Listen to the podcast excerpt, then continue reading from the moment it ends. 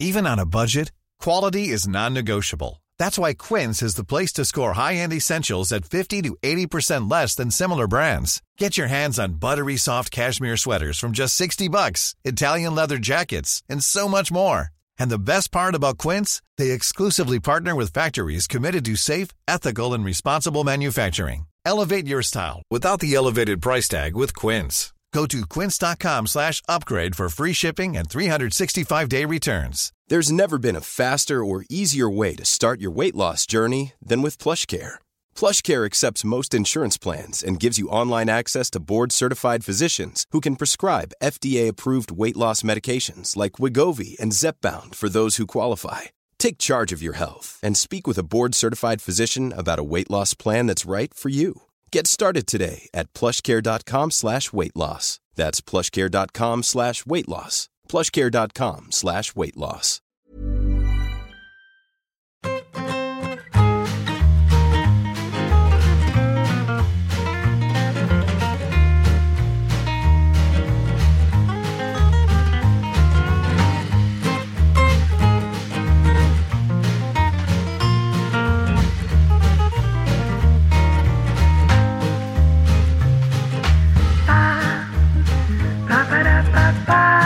Ciclos.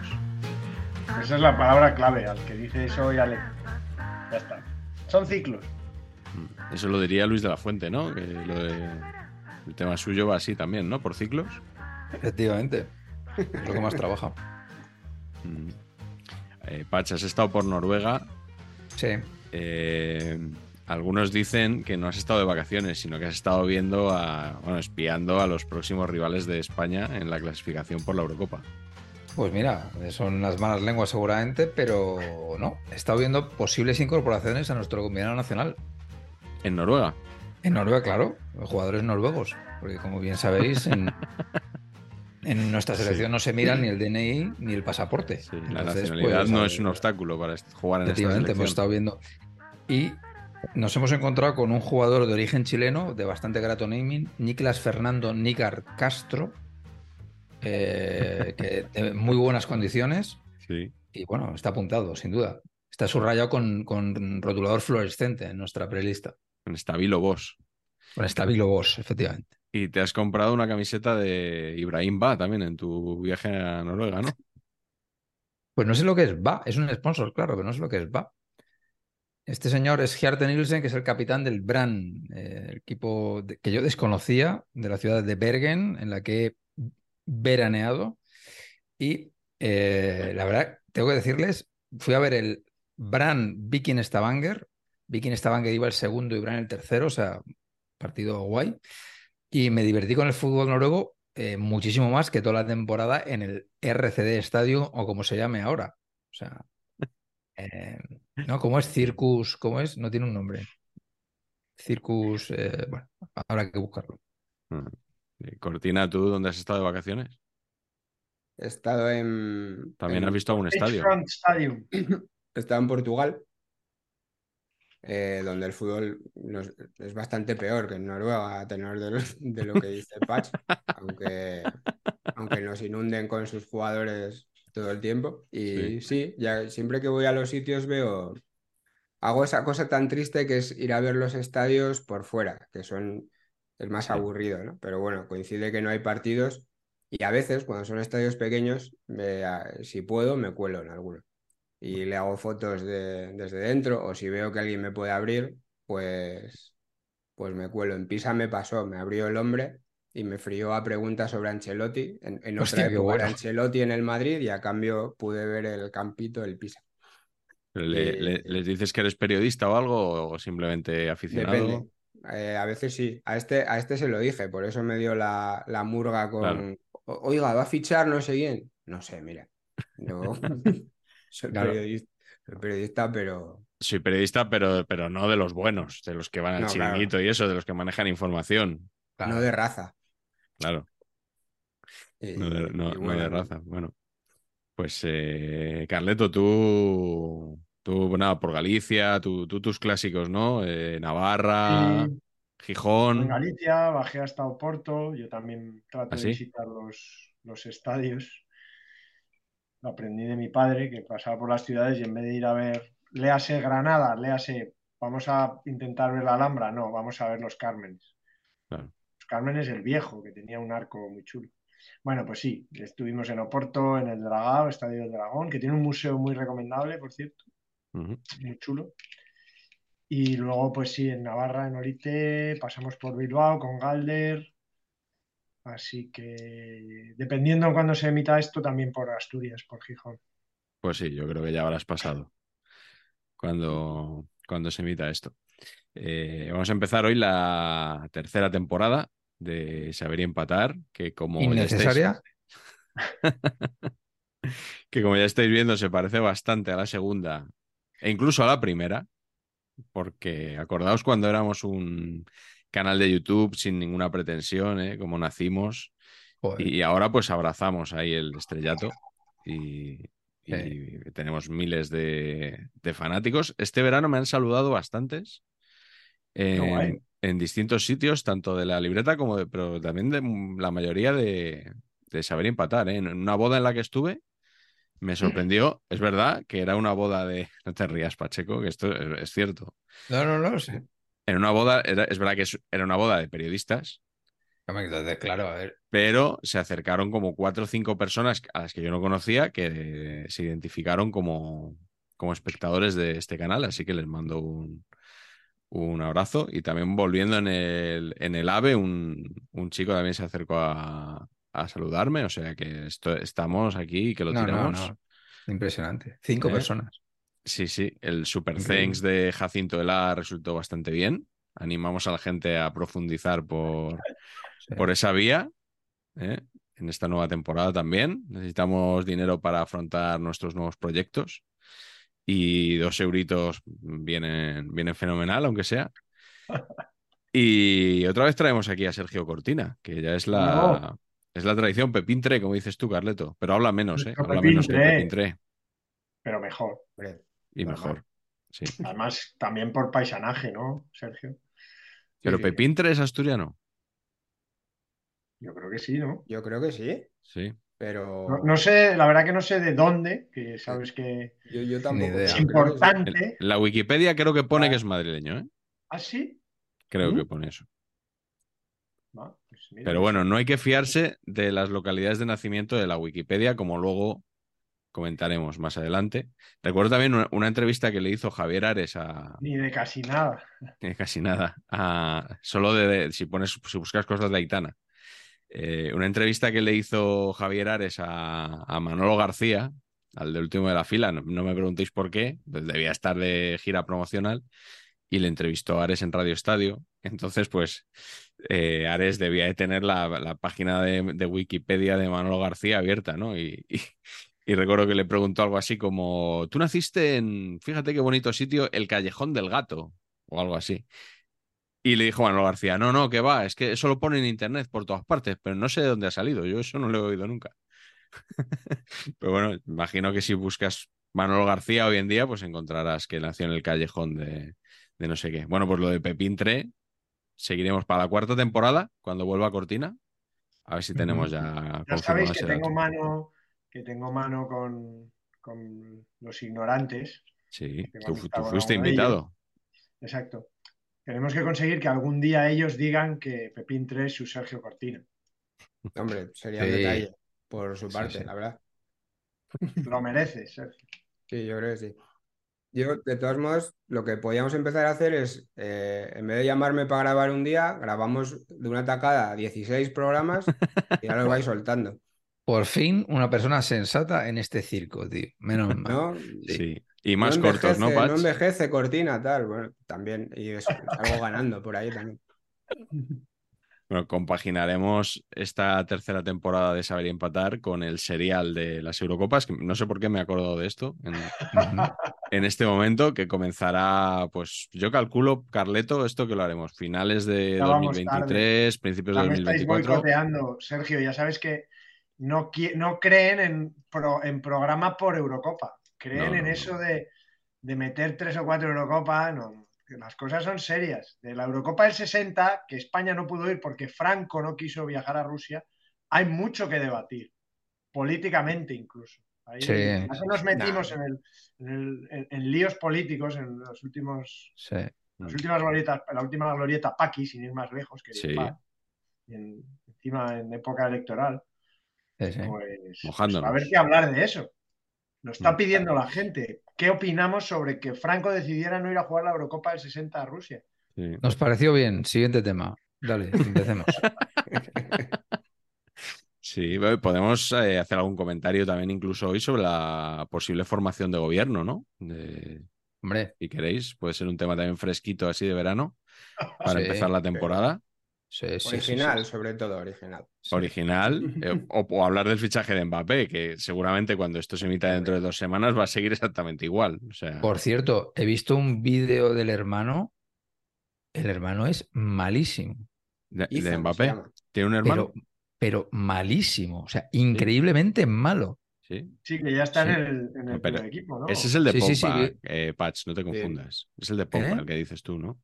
Que no, coño, es Ethan Mbappé. Ethan, O sea, Ethan Mbappé. como Ethan Hunt. Y es increíble, o sea, es incapaz de Ahora tener un balón.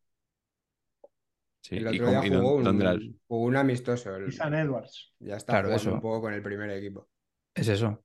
Y jugó un ratito, tío, y, y sacar una cosa de los peores momentos de Ethan Mbappé. Y madre mía de mi vida, macho. ¿De qué O sea, como nos lo- Viene- Como si nos lo tengamos que comer, como al hermano de Cambiaso, acordaros. Hostia. Sí, eh, el hermano que viene siempre, el de Scaloni, que ya hablamos en su Claro, día, ¿no? Que viene el Cuchu y tiene un hermano de 65 años más que él que dicen que es portero. El Truchu. Claro. y- Total. Y lo que hacen ahí es. Venga, hombre. Qué, qué bien lo hizo Corrado Ferlaíno, Sergio, que no se llevó a los hermanos de Diego. Hombre, Sí. Corrado Ferlaino algo sabía de negocios. De Sí, la vida. De, de todo tipo de negocios, seguramente. Sí, sí. Eh, ¿De qué juega Ethan Mbappé? Lo ignoro, la verdad, porque en el rato que le he visto de verdad, ¿eh? en, la, en la cosa esta, yo creo era como. Te diría que mm, medio estorbo. O sea, mira, para este programa de hoy. Claro. ¿Es tu primera Sí, apuesta de, del- de hoy? Pues podría ser, ¿eh? Me voy a quitar alguno y voy a, y voy a hablar de Ethan Mbappé sin haberle visto, que no, que es muy también de vuestro, de vuestro sector, ¿no? ¿O no? Sí, claro, totalmente, como Arda Güler. Perfecto. Hostia, Arda Güler, tío. Ojo con ese, ¿eh? Se ha lesionado y nos ha jodido la temporada. Todo así. Bueno, pues en cierto, la primera temporada. ahí un- un Di, Carleto, di. ¿no? Di, Carleto, que te he pisado, perdona. Que tienes ahí un libro que podemos comentar, ¿no? Sí, eh, he puesto Ah. aquí el, el libro de Ramón Lobo, el hooligan ilustrado que escribió Ramón Lobo, el autoestopista de Grozny, que es el único hooligan ilustrado de nuestros amigos de Libros del Cao, que esta temporada sí tenéis que pasar por caja ya. O sea, tanta publicidad que os hacemos. Está bien que nos invitéis a la fiesta todos los años, pero por favor. Eh, el único que no está vinculado a un equipo, aunque Ramón Lobo era muy, muy madridista. Eh, es, bueno, es un libro que cuenta historietas que le han pasado relacionadas con el fútbol en distintas partes del mundo. Para quien no le conozca, bueno, Ramón Lobo, mítico reportero de, del país, eh, viajó a muchas guerras, a muchos conflictos. Eh, y el otro día le escuché a Enrique González en la SER eh, una cosa curiosa, que es que antes de conocerle a Ramón Lobo, cuando eh, trabajaba en otro periódico, en el país le apodaban Maguregui. Qué bueno. Sí, pues es, es muy curioso. O sea, Ramón Lobo, cuando era joven, que no era un periodista todavía conocido, eh, trabajaba en el periódico El Sol, que duró muy poco eh, a principios de los Sí. 90. ¿Os acordáis del Sol algunos, no? Sí, sí. Un periódico que está muy bien diseñado, que bueno, que tenía algunas cosas que estuvo muy bien, pero que no funcionó y, y duró muy poquito. Entonces, Ramón Lobo llevaba la sección de Internacional, que eran cuatro gatos a los que no conocía nadie. Y les sacaba un rendimiento fantástico. Y publicaba el Sol unas cosas de política internacional y de historias por ahí que en el país flipaban. Que ah, Enrique tenía una frase muy buena que era, eh, en, el, país les mirábamos con desprecio porque si algo sobraba en el país era desprecio. O sea, algo ha sobrado toda la vida en el país ha sido desprecio, algo así dijo. Muy gracioso y, muy cáustico como es él. Y, y entonces, claro, le llamaban, le apodaban así. Y luego cuando cerró el Sol, lo contrataron. Y ahí ya es cuando eh, empezó a, a viajar más por el mundo porque era más un, bueno, un coordinador de, de la sección que lo hacía muy bien, ¿no? Y, contaba Enrique que, bueno, que el, el gran reportero que fue, pues se basaba en que en que cuando iba a un país se lo empollaba todo de ese país y hablaba con un montón de gente, leía un montón, preparaba el viaje y no iba allí simplemente a decir aquí estoy yo, voy a contar un poco lo que veo, sino que, que lo llevaba ya todo en la cabeza. Así que bueno, es un poco el, el homenaje que lo quería hacer, este libro que me lo firmó en una charla en la que estuve, que no sé si te acuerdas, Cortina, estuvimos en una charla Ramón Lobo y Juan Malillo, organizada Sí. por la revista Panenka. Sí, sí, lo recuerdo. Charla que monopolizó absolutamente Juan Malillo, sí, sí. que no, no cotizaba Sí, ni que- cotizaba en las apuestas, pero estuvo entretenido, sí, sí. Sí, y que Además, la creo. gente le preguntaba mucho a, a ambos, pero sobre todo a Lillo, Sí. y, y él se explayó, fue con todo. La- la- lo conté alguna vez que Lillo en esa charla lo he contado aquí, que dijo, veía gente allí con el móvil y decía, dejad los móviles, no tuiteéis nada o no cuento nada. Entonces la gente no tuiteó y, y Lillo se soltó, Perfecto. se soltó la lengua. Eh, ¿Querías decir algo tú sobre Ramón Lobo, Carleto, que me has preguntado por el libro? No, no, que me ha, que me ha gustado verlo y me ha recordado. Y- Creo que como todos es uno de esos periodistas que tuvo que dejar su profesión demasiado pronto, no solo por la enfermedad, sino porque pasado los 50 es difícil que ejerzan su oficio. Sí, el, pues, de hecho fue despedido del país en un, en un ERE hace cosa de 11 años, no recuerdo mal, y luego, bueno, luego volvió a hacer cosas, pero sí, eh, periodistas sí, que a una edad es muy complicado reciclarse y una- encontrar es muy trabajo. complicado seguir viviendo de tu oficio, Sí, ¿no? Si sí, no te conviertes en jefe, Eso es. eh, empiezas a entrar como en vía muerta, ¿no? Es, Mm. es muy curioso. Y, y- y luego, bueno, ser jefe de periodistas muchas veces es hacer todo menos periodismo. Mm. Lo digo a veces por, Por la parte que me toca, por cierta experiencia.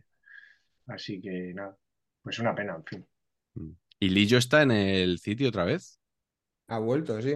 ¿verdad? Sí. Ha vuelto hace dos o tres días, bueno, tres, tres o cuatro días, sí. Le vi ahí en la, en la Community Shield o como se llame ahora esta historia. Y Mm. bueno, pues, Ujú. pues ahí está. hoy le he leído a, a Lu Martín que la Community Shield no es oficial. O sea, que es como un amistoso. Sí. ¿Es eso cierto? No. Lo sé. Como que no formaría parte del sextete. Eso le he leído al, Ah, ya. al crack de Lu Sí. Martín. Bueno, esto era como un partido benéfico, puede ser en origen. Esto lo sabéis, lo de la Charity Shield.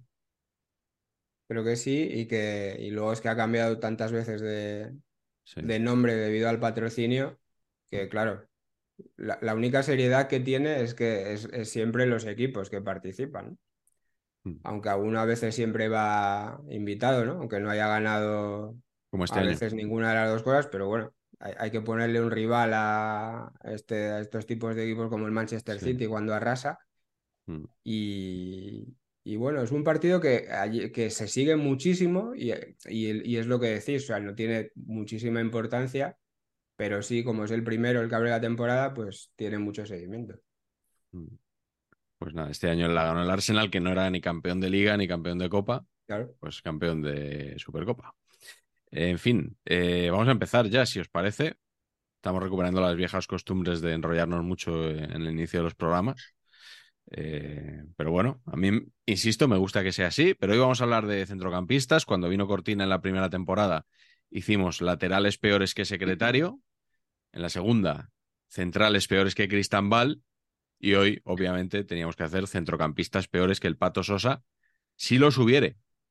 Porque, claro, igual este programa acaba aquí. Es un fraude. Este programa es un fraude, estoy muy de acuerdo. sí. Es conjunto vacío. Conjunto Con- vacío total. Conjunto vacío.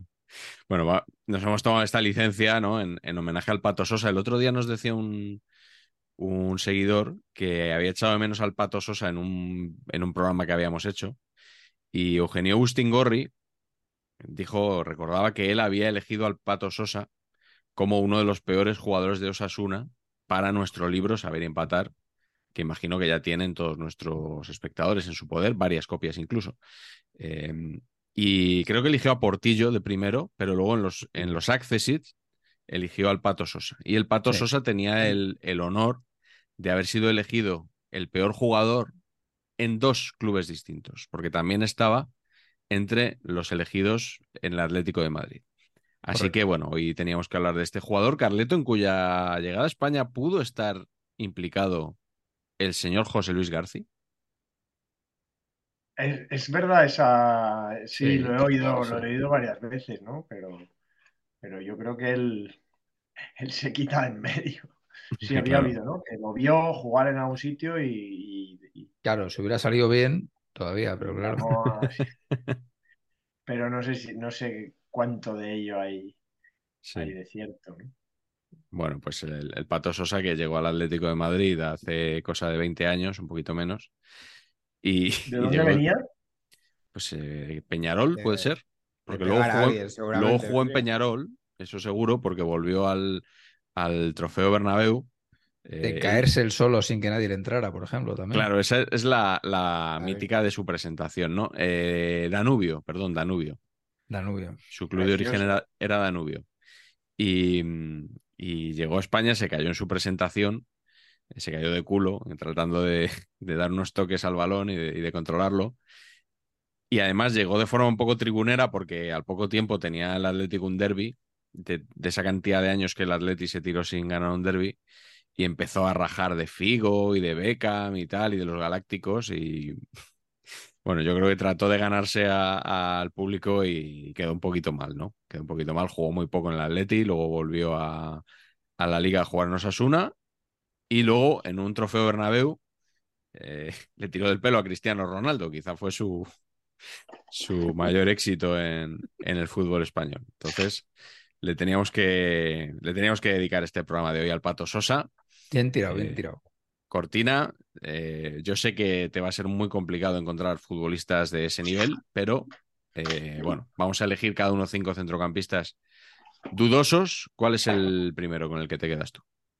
A ver, a mí el, o sea, el concepto Pato Sosa, que es el de- desastre absoluto, me gusta, ¿no? Pero me gusta más los futbolistas que, que acaban siendo un puto desastre, pero, pero que apuntan maneras, ¿no? O Ah, incluso muy bien, que, los, que los equipos que los fichan se gastan la morterada en ellos Sí, porque buen venían jugando bien.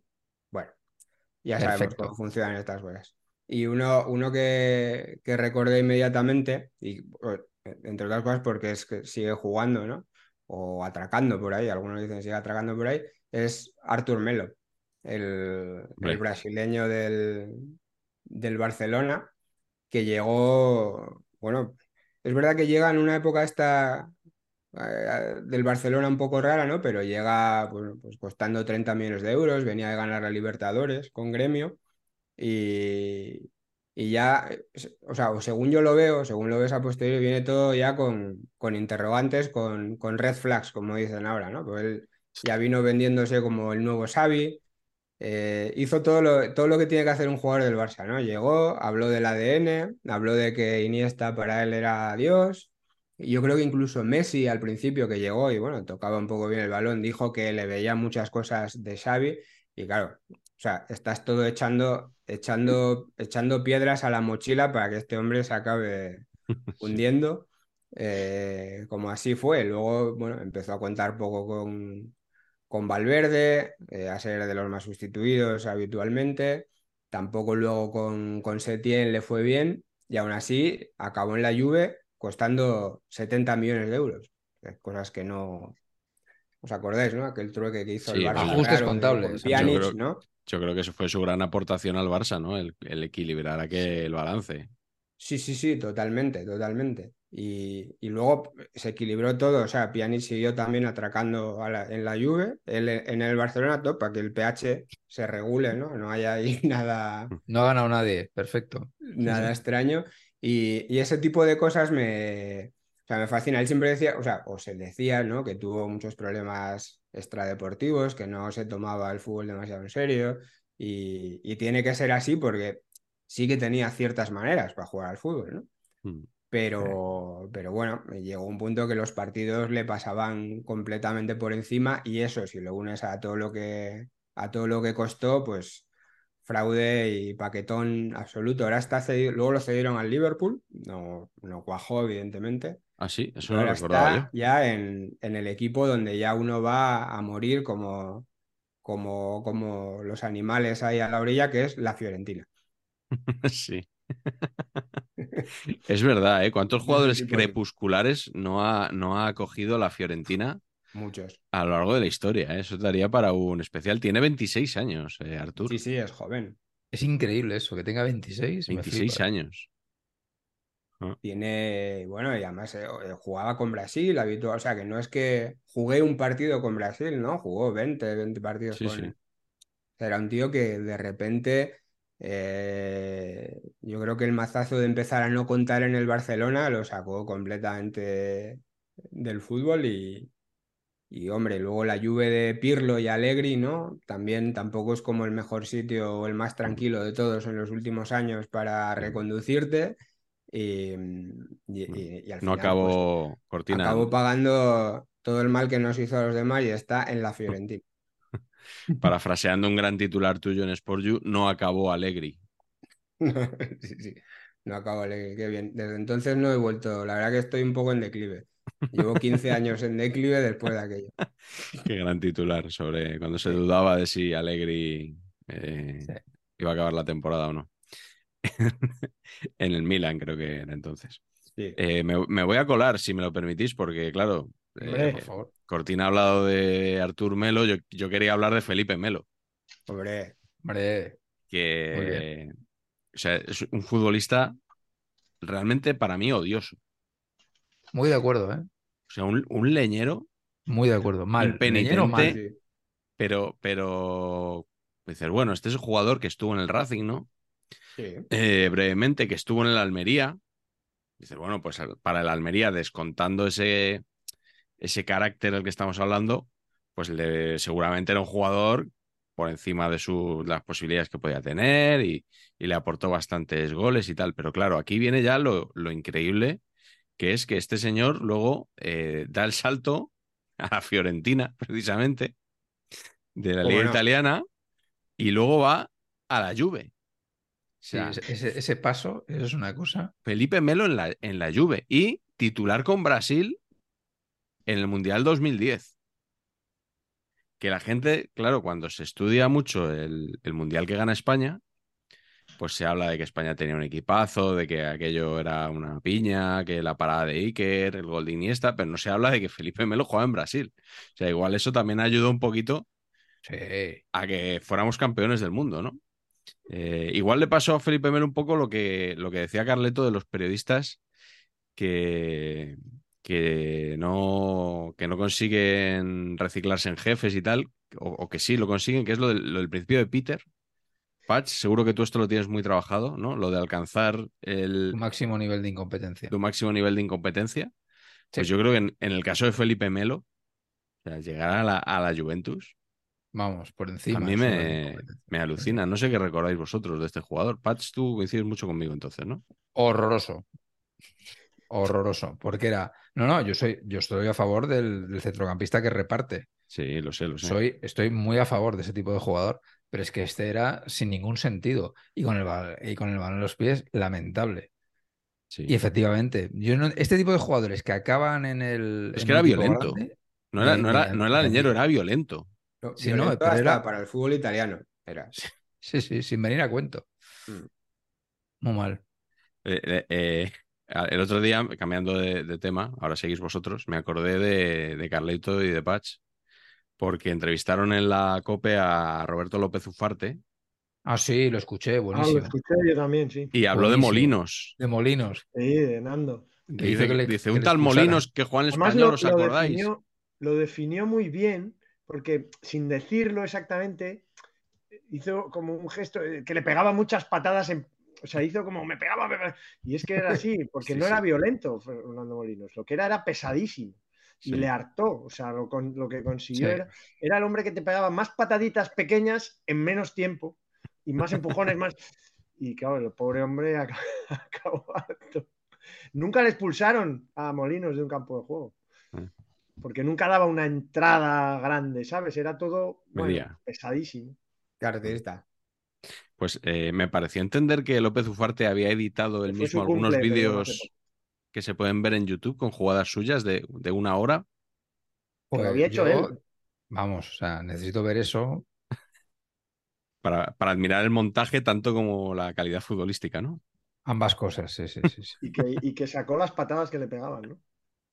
Sí, sí, sí. Que hizo Pero- una parte con las patadas que le pegaban. sí. Pues eh, como siempre nos metemos tanto con, con nuestros queridos medios, especialmente yo, eh, esa serie veraniega al final de- del partidazo de verano entrevistando que sea a Liaño, a Prieto, Todo bien, a López Ufarte, me, me está Todo gustando bien. mucho, ¿eh? todo bien. Entrevistas de José Luis Corrochano, Grata- gran Corrochano. muy Muy bien. bien tirado. Muy Muy bien. bien tirado. Corrochano. Luego ya empezará la temporada y volverá de Americans. Que esa, se- esa sección fenomenal para los que no tienen internet. Eh, venga, Patch, tú mismo. ¿Cuál es tu primer centrocampista? Bueno, pues yo creo que es una estrella. Al final, ese tipo de jugadores, no- como bien sabéis, no es solo la calidad futbolística, sino también la dirección de arte. Hace mucho. Y pocos jugadores con una dirección de arte más acertada que la de Radek Babel, ¿no? Hombre, Mulet, raya en medio mulet, ¿no? ese color de Eh, pelo. Sí, ese pantone, no sé, mal. Radek Babel es que era malo de verdad, o sea, malo, una cosa ofensiva, ¿no? Eh, y, y a mí, una cosa que recuerdo de Babel, yo creo es que, lo, es que esto lo tenía Eugenio Bus, es que un año les patrocinó Bandai, que era una marca de, sí, de- sí. de juguetes, hicieron unas figuritas del Atleti y, y podías comprar la figurita de Radek Babel. ¿En serio? Entonces yo pensaba, ¿quién cojones va a comprar una figurita de Radek Babel, tío? Tú la, tú la comprarías ahora mismo. Si, si está Ahora en todo compraría, colección, evidentemente. Y yo diría que Eugenio Bus la tiene, eso habría que investigar. Bueno, Pero bueno, en cualquier caso, también os digo que como Bandai, siempre... por cierto, Bandai, competencia de Rastar. Ah, sí. Dick, Ah, Dick no, sabía. No sabía. Virgil Van Qué bueno. Sí, sí. Muy bien ahí, ¿eh? Está bien. Oye, yo de Eh, pequeño tenía una figurita de Klaus eh, Augenthaler. Oh, ¿En serio? Bueno, ¿y eso? Bastante, bastante random el tema y también un buen machetero. Y, Sí. y no sé, la tenía, la tenía por casa. Yo tampoco es que el Bayern de Múnich, me- pero apareció por casa. Salía con. No, ¿Haciendo así? no, no, no, no salía, no salía. Y salía yo, una figurita una- de yo goma de esas. conseguí, yo conseguí en una de esas máquinas absurdas que tienen como una especie de brazo mecánico que hace así. No, y El gancho. Sí, ese absurdo que nunca tal. Pues conseguí una, una especie de torso y cabeza de Amancio. Pero os hablo del año 2010 y ¿Ah, sí? Amancio llevaba retirado. O sea, imaginaos Ah, lo que habría sí. en el fondo de esa máquina. No, pe- pero no, no son, no son unas. Amaro. No son como una especie de bustos, que no Sí. Jorge, eh, que sacó el ABC, De hablando de, hablando de periodistas de derechas, en una colección así de plástico que había jugadores históricos del Real Madrid. Podría ser, pero eso estaba allí y fue lo, que, lo único que consiguió aprender ese. Esa, Excelente. Sí. en una eh, feria de pueblo. sí, pues es que mi hermana fue al ABC una vez de, visita con el colegio y les regalaron un- uno de estos. Y creo que era Pirri, El mejor presidente posible de honor. después de las elecciones. Sí. Pirri, el, eh, José Martínez Pirri, no Pirri Mori. Hombre, Cortina, gran, gran Pirri jugador Mori- de, del Oviedo. Pirri Mori, Por el muñeco, o sea, por el tamaño de la cabeza, el modelo de juguete ideal. Eh, eh. Cortina, que eh, aquí Carleto me ha puesto fama de antiesportinguista y, y oviedista en este programa. Bueno, pues bien, ¿no? No es buena fama en, el- ¿Qué te en parece? ese sentido. Yo creo que tienes tanto periodista gijonés Sí, susceptible claro. de crítica Eso es. que al final, ¿no? Sí. Alguno nos ve, ¿eh? Alguno nos ve. Y Oye, una cosa, es todo bueno bien con vuestra bueno. cháchara, ¿eh? Pero yo es que, es que estoy investigando sobre Babel, entonces dejar de derivar porque... Ah, pero no era, la gracia no era lo del muñeco. No, no, ¿Quieres es que- seguir es que hablando estoy- de Babel? Continúa, por Es favor. que, es que he investigado. Entonces aquí, como siempre, se premia la cháchara y no el trabajo. No, pero esto hay que, esto es tic-tac, tic-tac. O sea, hay que Ah. retener a la gente aquí. Bueno, vale, pues ahora voy a tirar aquí un cebo, que es que buscando Radek Babel en lo que viene siendo el buscador Google, Sí. ponte, ponte que... desnudo. Ojo, ojo, esa, esa pestaña, ojo, ¿eh? esa pestaña valdría un dinero. Pues igual era el cuarto link y pone Radek Babel en el país. Digo, madre mía, a ver qué habrá, qué habrá aquí. No, Y efectivamente, tío. Titular, entre comillas, somos los reyes de la ilusión, cierro comillas. Subtitular, Gil presenta a Babel y dice que el Atlético no necesita más estrellas. Ya está. Y ahora, y ahora os, voy a, os voy a deleitar con mi imitación de Rey Mago de Jesús Gil para Sí. leer la declaración, la frase exacta. Somos los reyes de la ilusión y no ne- tenemos la necesidad de criarla con más estrellas. Espectacular. O sea que yo creo que, ¿no? Muy bien, muy bien. Ha merecido la pena esperar, ¿eh? Dejarlo, dejarlo para, para el final. Así es. Babel, eh, Patch, yo pensé en, en elegirlo para el programa de hoy. Así. Afortunadamente eh, lo has hecho tú porque yo desconocía estas declaraciones, pero he elegido luego a otro jugador que también eh, tiene, saldrá Jesús Gil. Ah, muy bien. pues Otro cebo me- que tiro. Tú me dices y yo actúo. Carleto, ¿cuál es tu primer centrocampista? Bueno, eh, debo de- antes de que hables, Carleto. O sea, Sí. estoy viendo aquí el, el, No, no, claro. el Google Doc del programa. No, Carleto tiene uno, para- dos, tres, cuatro, cinco jugadores para, para la primera opción.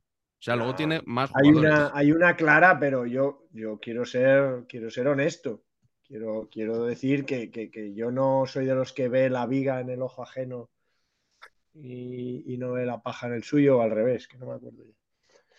Yo veo la viga en mi propio ojo, en el ojo del Real Club Deportivo Español. Y entonces, es que ahí tengo, bueno, es un jardín de, enano- de enanitos, de, de pitufos, de estos enanitos, donde, donde, vamos, cada temporada tenemos varios. O sea, ¿no? Y de name, por naming, por, por partidos jugados, por goles no marcados. Y, y los vas a decir todos entonces. No, no. Pero bueno, quería recordar, por ejemplo, gente que con un naming como Milan Smiljanic, que es una maravilla, pues que era un desastre. Lola. Lola. Patch, exacto, No le llames Smiljanis, llámale Lola. Lola. maravilloso. O Abraham, ¿no? Que, que fue un jugador del gusto. Yo creo que ahí es cuando Patch empezó a, a hacerse Sí. del español. realmente. Ese- En Abraham. Ese sí, Sí, es el de los pitufos, eh, Abraham. Ya lo dijimos aquí Abraham en su día. Casanova. No, yo en realidad le he metido tantos palos que en realidad es un jugador muy digno. Yo creo que es muy digno y tiene una carrera muy solvente en el fútbol español. Pero Mm. le he metido muchos palos en la radio y tengo que ser honesto y defender que Sí. Pape Diop me horroriza. O sea, me ha Mm. horrorizado siempre. Sí. Eh, y mira que el chaval pues se entrega toda, como dice mi padre, Voluntarioso. cuando llega a casa da a su madre le da los- todo el dinero, cuando llega Ese. Le entrega el sueldo en casa. Total. Pero es que Qué Mira que además me cae bien eh, porque que te Rennes. Pape Diop. Qué tiquismiquis, macho. Los panenquitas, ya están aquí los Ah, panenquitas.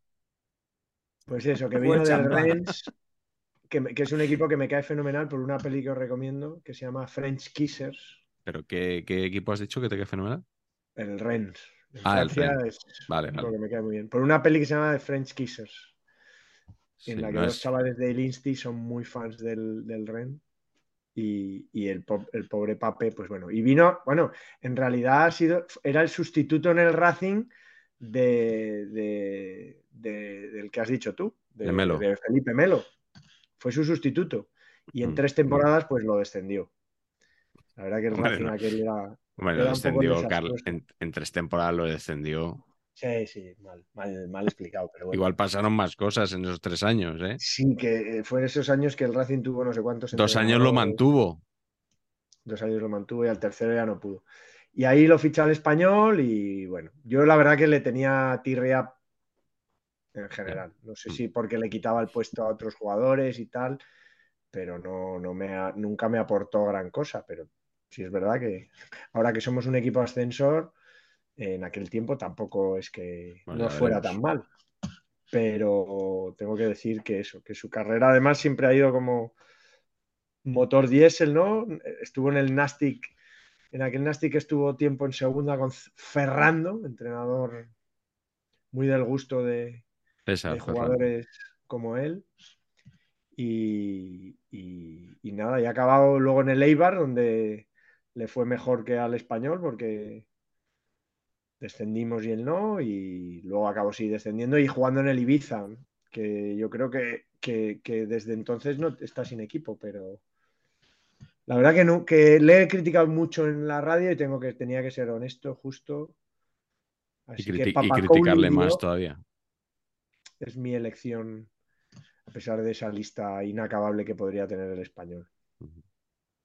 Bueno, pues ha durado menos de lo que, lo que esperábamos. Vamos con la segunda ronda. Cortina, ¿qué tienes por ahí?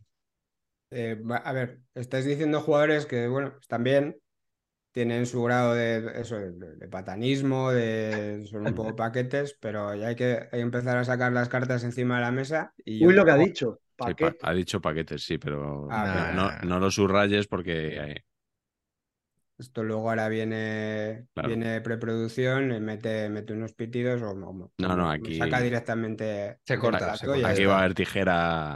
Va- va- no hay vamos a retomar como, como si ¿eh? para, Sí. para borrar este bloque entero.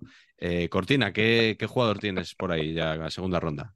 Bueno, mira, la verdad es que estáis soltando unos nombres de futbolistas que no están mal, son un poco patanes, pero hay que traer ya la artillería pesada y, y tenemos que de Fabio Rockenbach. Hombre, Siempre en todas las listas, ¿no? De este tipo de listas de, de personajes fraudulentos, Sin duda. como de diría Comas. Y, y bueno, lo mismo, o sea, me gusta por lo mismo casi eh, que Artur. El, el Barça es un equipo muy propenso a esto. Como siempre juegan con el tema del estilo, e- eso genera muchas expectativas y claro, no, no siempre se cumplen, ¿no? Y, y Rockenbach llega, llega al Barça justo cuando se va Guardiola del Barcelona y lo traen como el nuevo Guardiola. Entonces, bueno, visualicemos el estilo de Guardiola y el de, y el de Sí. Rockenbach, los que somos un poco mayores, para, Sí. para ubicarlo. ¿no? sí, sí, sí, sí, era un futbolista de biotipo, pues bueno, muy tuercebotas, más tuerzo, le pegaba fuerte a la pelota, muy fuerte, pero casi nunca a puerta. Sí le recuerdo, un- yo creo que le recuerdo un, un gol al Liverpool, eso sí, o yo, si no fue el único que metió en el Barça, fue de los pocos que metió, también con un cañonazo, ¿no?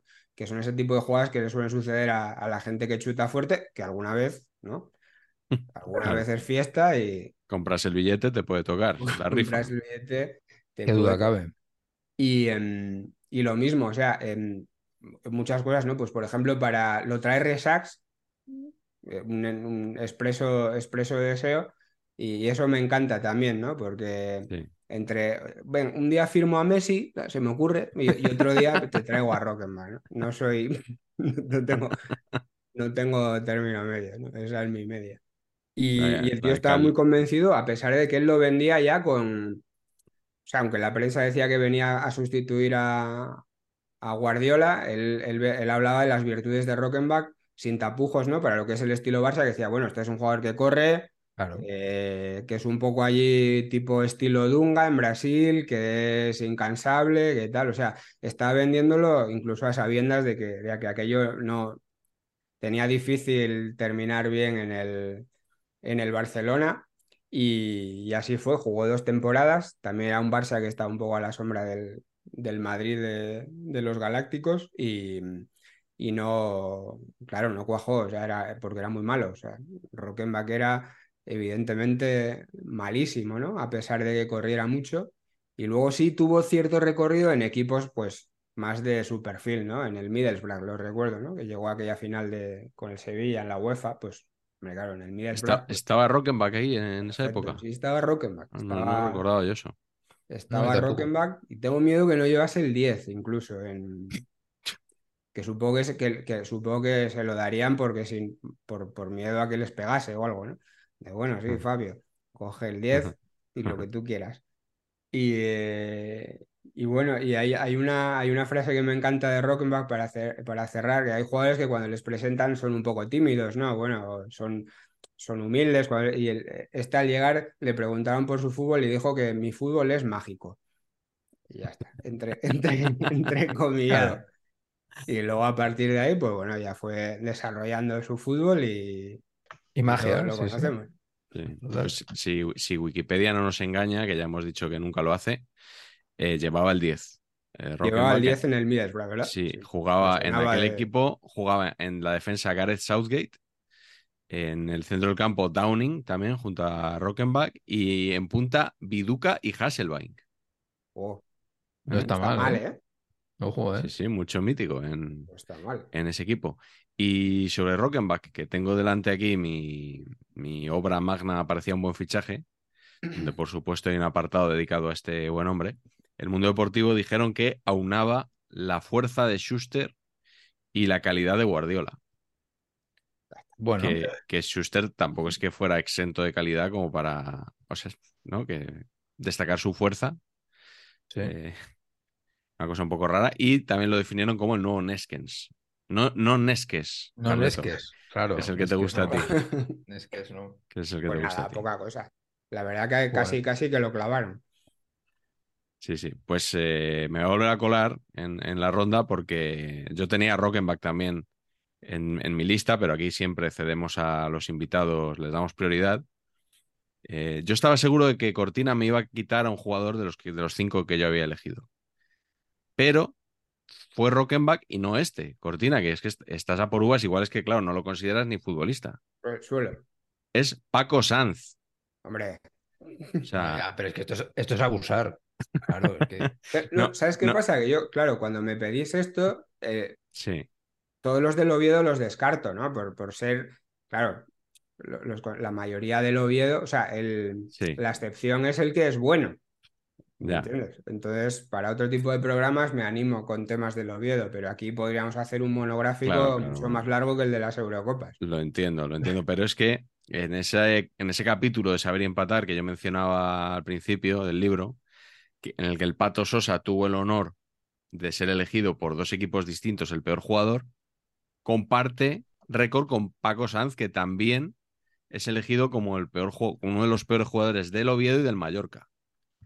Eh, para quien no lo conozca, Paco Sanz no es el, no es el estafador, eh, sino, bueno, eh, quiero decir que no es, no es, el, no es este hombre que estafó mucho dinero fingiendo una, una enfermedad muy grave, sino que es el hijo de uno de los hijos de Lorenzo Sanz Mancebo, como le llamaba García durante muchos años, que, que ya sabéis que últimamente ha vuelto a tener como algún roce con García, con la familia de, de Lorenzo Sanz, no solo con Carleto en los premios Serie Manía, sino que también lo tuvo con, con la familia Sanz en la COPE porque acusó a sus hijos de amañar un partido entre el Castilla y el Almería. Bueno, pues uno de los hijos de Lorenzo Sanz es, es Paco Sanz, centrocampista, eh, Cortina. Yo recuerdo haberle visto en algún partido del Castilla de esa época.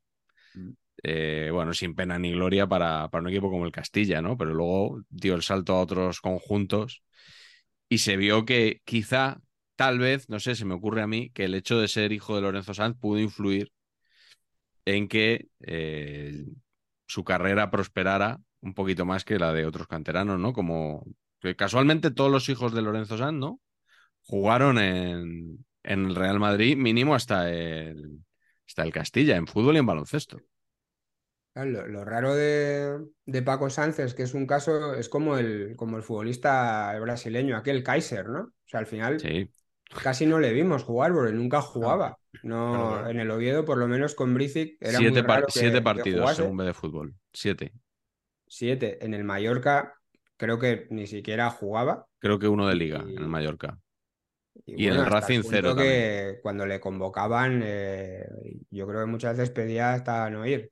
Era, era uno de los habituales que nunca estaba convocado y sin embargo luego, por lo menos en Oviedo, y me imagino que será así en todas partes, porque esto funciona así, a cualquiera que preguntes eh, te habla maravillas de él. O sea, mm, es el mejor, es, o sea, de- debe ser, yo no lo conozco en persona, pero debe ser una gran persona. Mm. Y, eh, y todo el mundo te habla maravillas de él y, siempre con una sonrisa, pero claro, futbolísticamente. Yo, yo ya no sé si es malo o bueno, o sea, lo veo más un agujero negro tipo Sí. Kaiser. A mí me cayó muy bien en el documental de, de Lorenzo Sanz que hizo Movistar Plus hace como un año o por ahí. está enfermo Paco Sanz, ¿no? Estuvo, sí, estuvo enfermo y yo creo que ahora estaba mejor ya, pero sí Mm, sí. estuvo, estuvo enfermo. Mm. Bueno, Pach, eh, ¿con quién vas tú ahora? Yo voy con, con otro españolista porque me impresionó mucho, es Alfa Semedo, que igual ustedes no le han, con toda, con Bueno, toda probabilidad, no le han visto jugar. Yo solo le conozco de, de oírte a ti hablar de él. Bueno, yo, yo es que no, eh, yo es que no he visto una cosa igual. en un campo de fútbol. Y le vi 15 minutos eh, en un partido en casa, no me acuerdo contra quién, pero salió en el segundo tiempo y era impresionante. O sea, era incapaz de recibir ningún balón. O sea, el balón, se parecía que tenía como 15 tobillos. Entonces el balón siempre le daba y rebotaba, ¿no? De ping, ping, ping, rollo, rollo pinball todo, ¿no? Y luego, las veces que intentaba dar pases, no, no, eh, eh, de verdad, es que era impresionante. O sea, tenía la mira absolutamente desviada.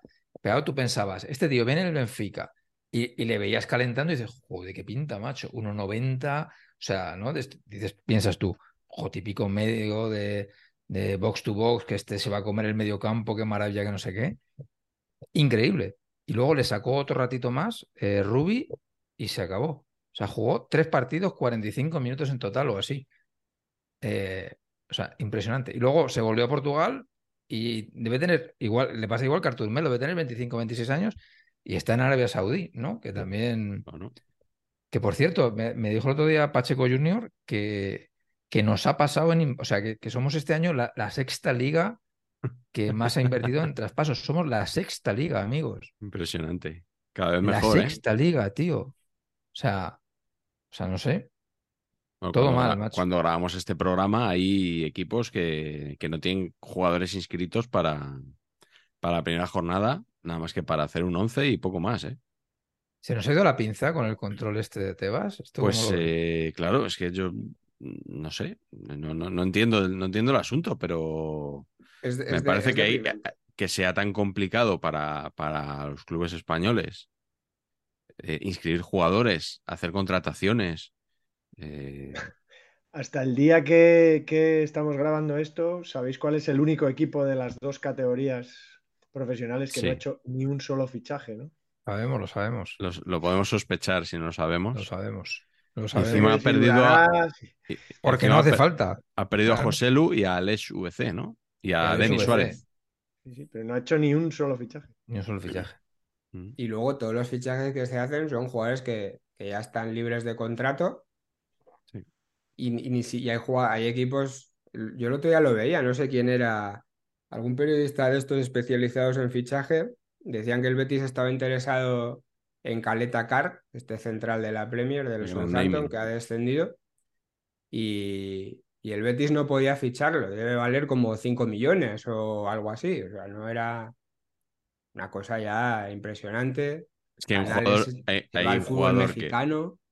claro, hay un jugador que pasa por ser la, la estrella del Betis, una de ellas que se ha ido al Rayados de México. O sea, es que eso es muy deprimente. Lamentable. No, no, estamos yendo al carajo, ¿eh? Nos estamos yendo al carajo. Mm. Pues no sé por qué, porque en el canal de la Liga TV by Movistar di- dicen que es un espectáculo todo y que es todo maravilloso. Bueno, pero. O sea que se puede igual ver eso. Lo vamos a compensar, ¿no? Con las nuevas reglas estas de que les dan puntos a los equipos si dejas meter un micrófono no sé dónde, si la entrevista en el vestuario.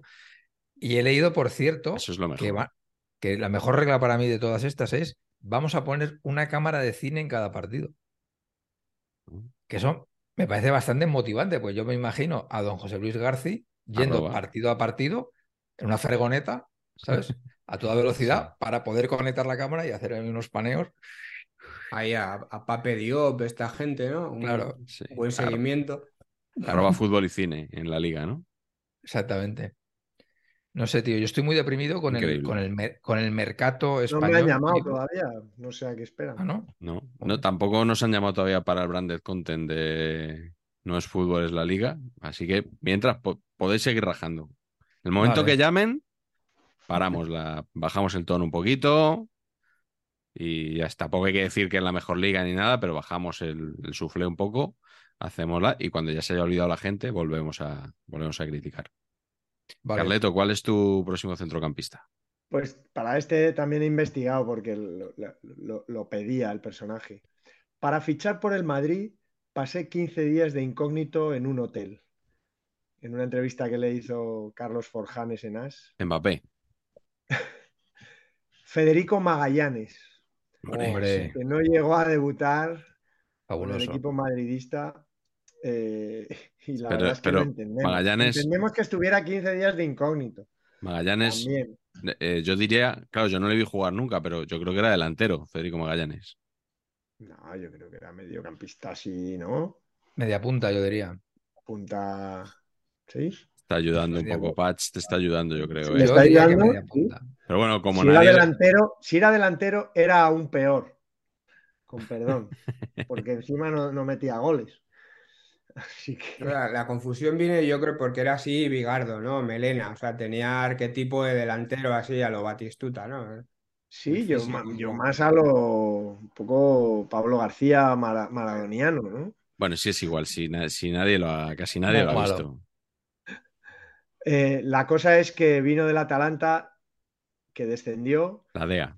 fue, vino al Madrid del Atalanta y fue cedido al Racing sin debutar. Al Racing, después de dos temporadas, 30 partidos, también lo descendió. Fue al Venecia, lo descendió. Fue al Torino, lo descendió. Luego fue al Eibar, lo descendió. Y el Mérida, descenso administrativo. O sea, al único que no descendió fue al Sevilla, porque pasó fugazmente, porque Caparrós se dio cuenta y solo jugó cinco partidos. Bueno, y al Madrid. Eh, Claro, pero el Madrid no llegó a debutar, fue Hiddink. Así que, bueno, perdonadme si, si era delantero. No, no, no, delantero. sí. No, no, tengo más pa'lante, ahí tú en la media punta. Es muy malo. Es te verdad, has- o te dejado- es verdad es que son equipos fáciles de descender. O sea, en el reto de los descensos, o sea, bajar al Racing, al Eibar, al, al Venecia y al. Es como del. Torino también. Torino, sí, muchos años Torino, también ha sido bueno, fácil. han estado por segunda muchas veces. sí. Sí, que- Atalanta, pero, en aquella época igual sí. pero te has dejado el club más mítico en el que estuvo Magallanes. Cortina, ¿recuerdas? El Sans Club francés. Hombre, eso es, eso es muy bueno. El modesto Sans Club francés. Efectivamente. Que no, no sé si lo hemos contado, lo, lo contamos en el libro también, pero bueno, lo contamos aquí que eh, hicimos un artículo, no sé si fue Galderreguera o... Estamos eh, cambiando papeles, ya no me repito yo solo. eh, alguien, eh, algún avezado periodista que consultó la ficha de, Magallanes en alguna web francesa y alguna temporada en la que había estado sin equipo, que en, francés no sé cómo se pronuncia, pero se escribe Sans Club, sin club. Y entonces interpretó que había estado en un club que se llamaba el, Sans, ¿no? El Sans Club. Y entonces, como no era un club muy conocido, pues escribió este redactor eh, Magallanes pasó entonces por el modesto Sans Club francés.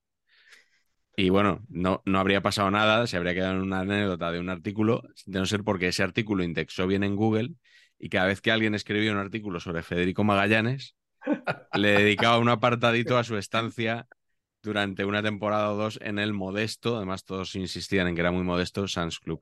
Claro, supongo que porque estaría hermanado con el, la Unión Esportiva Sans Sans, sí, de sí. Barcelona, en el que tuve la Eh, fortuna de jugar, Y con la estación de que Sans. es con una T. Eso es. Pero bueno, nuestro amigo Juan Sans puede decir algo al respecto. Pues sí, pues tendremos que invitarle al programa, a Carleto. Está invitado. el ¿Querrá venir? ¿Querrá venir? ¿Tú crees? Exacto. Le da miedo. Bueno, Cortina, vamos con la tercera ronda. Eh, ¿qué tienes tú por ahí? Pues a ver, vamos con un jugador que es que yo ya no me acuerdo cómo jugaba, le he tenido que volver a, que volver a, a ver en vídeos, pero, pero, o sea, cuando hablábamos de paquetes me acuerdo enseguida de él por, por, por lo que le cantaban en Inglaterra, y es Eric Yemba Yemba, que jugó en el, en el Manchester United, Qué naming. un naming, naming brutal, hasta tal punto que el- el- la, la afición del United le cantaba de manera irónica eh, Yemba Yemba, so good, they name it twice. O sea, tan bueno que lo, lo llamaron dos veces, ¿no? Todo venía de que a, a Yayay Okocha, que este sí era bueno de verdad, se lo cantaban en serio, ¿no? Que le decían, le llamaban Yayay dos veces por lo bueno que era, y a Yemba Yemba se lo acabaron cantando por lo contrario. Y eh, nada, Yemba Yemba fue un fichaje expreso de, o sea, un, o un capricho, ¿no? Una cabezonada de Alex Ferguson, que es un gran genio del fútbol, pero también tiene, tiene caganchos, como cualquiera que se haya dedicado a una actividad profesional 200 años, como, Correcto. como Alex Ferguson. Y, y nada, vio a Yemba Yemba en el Nantes, yo que era un chaval así fuertote, que metía buenos palos, corría y, y con buen físico, y dijo, bueno, ahora que se nos va o que se nos va yendo Roy King, pues Yemba Yemba, lo vamos a meter- lo vamos a poner a meter machetazos en el centro del campo, lo trajo yo creo que nadie creía mucho en, en Yemba Yemba. Llegó en la época, yo creo que llega, si no recuerdo mal, el mismo año que, que llega Cristiano Ronaldo, al, tan jovencito, al, al Manchester United. Hay fotos de ellos por ahí. Y bueno, a Yemba Yemba le fue peor la carrera. Jugó solo 20 partidos. Eh, se llevó el cántico este de la afición y, y un poco ese, el cariño este irónico, ¿no? Del, que tienes al, al jugador de tu equipo que sabes que es muy malo, pero bueno, que, que casi, casi ya es tan intrascendente que no hace daño, ¿no? Y así fue Yemba Yemba. Luego acabó jugando en el Aston Villa y, y en el sinfín de equipos que, que derivan en este, en este tipo de fichajes, ¿no? Por toda, por toda Europa, pero es que la anécdota esa de que le llamaron, le bautizaron dos veces Dos por lo veces. bueno que era, me parece brutal. Sensacional. las fotos de Yemba Yemba son metiendo pie, eh, metiendo guadañazos, eh, a- agarrándose de un rival, son todas de ese tipo. Eh, Estaba recordando otro gran centrocampista que fichó, que fichó Sir Alex Ferguson, que era Anderson, el brasileño, ¿os acordáis? Sí. Por un dineral, además. Un recuerdo. dineral, un jugador, eh, no sé, o sea, Malísimo, tío. pero nu- nulo. O sea, que no- estaba ahí y no, no hacía nada nunca, ¿no? Bueno, cosas de cuando tienes el dinero por castigo, pues, ¿no? Sí. Tienes el Manchester United de los últimos años, son muchos fichajes de ese tipo también. Pero este año estoy oyendo que la gente está muy esperanzada, ¿no? Sí, eso dicen, claro, han tenido un par de, o las últimas temporadas como un poco de repunte, ¿no?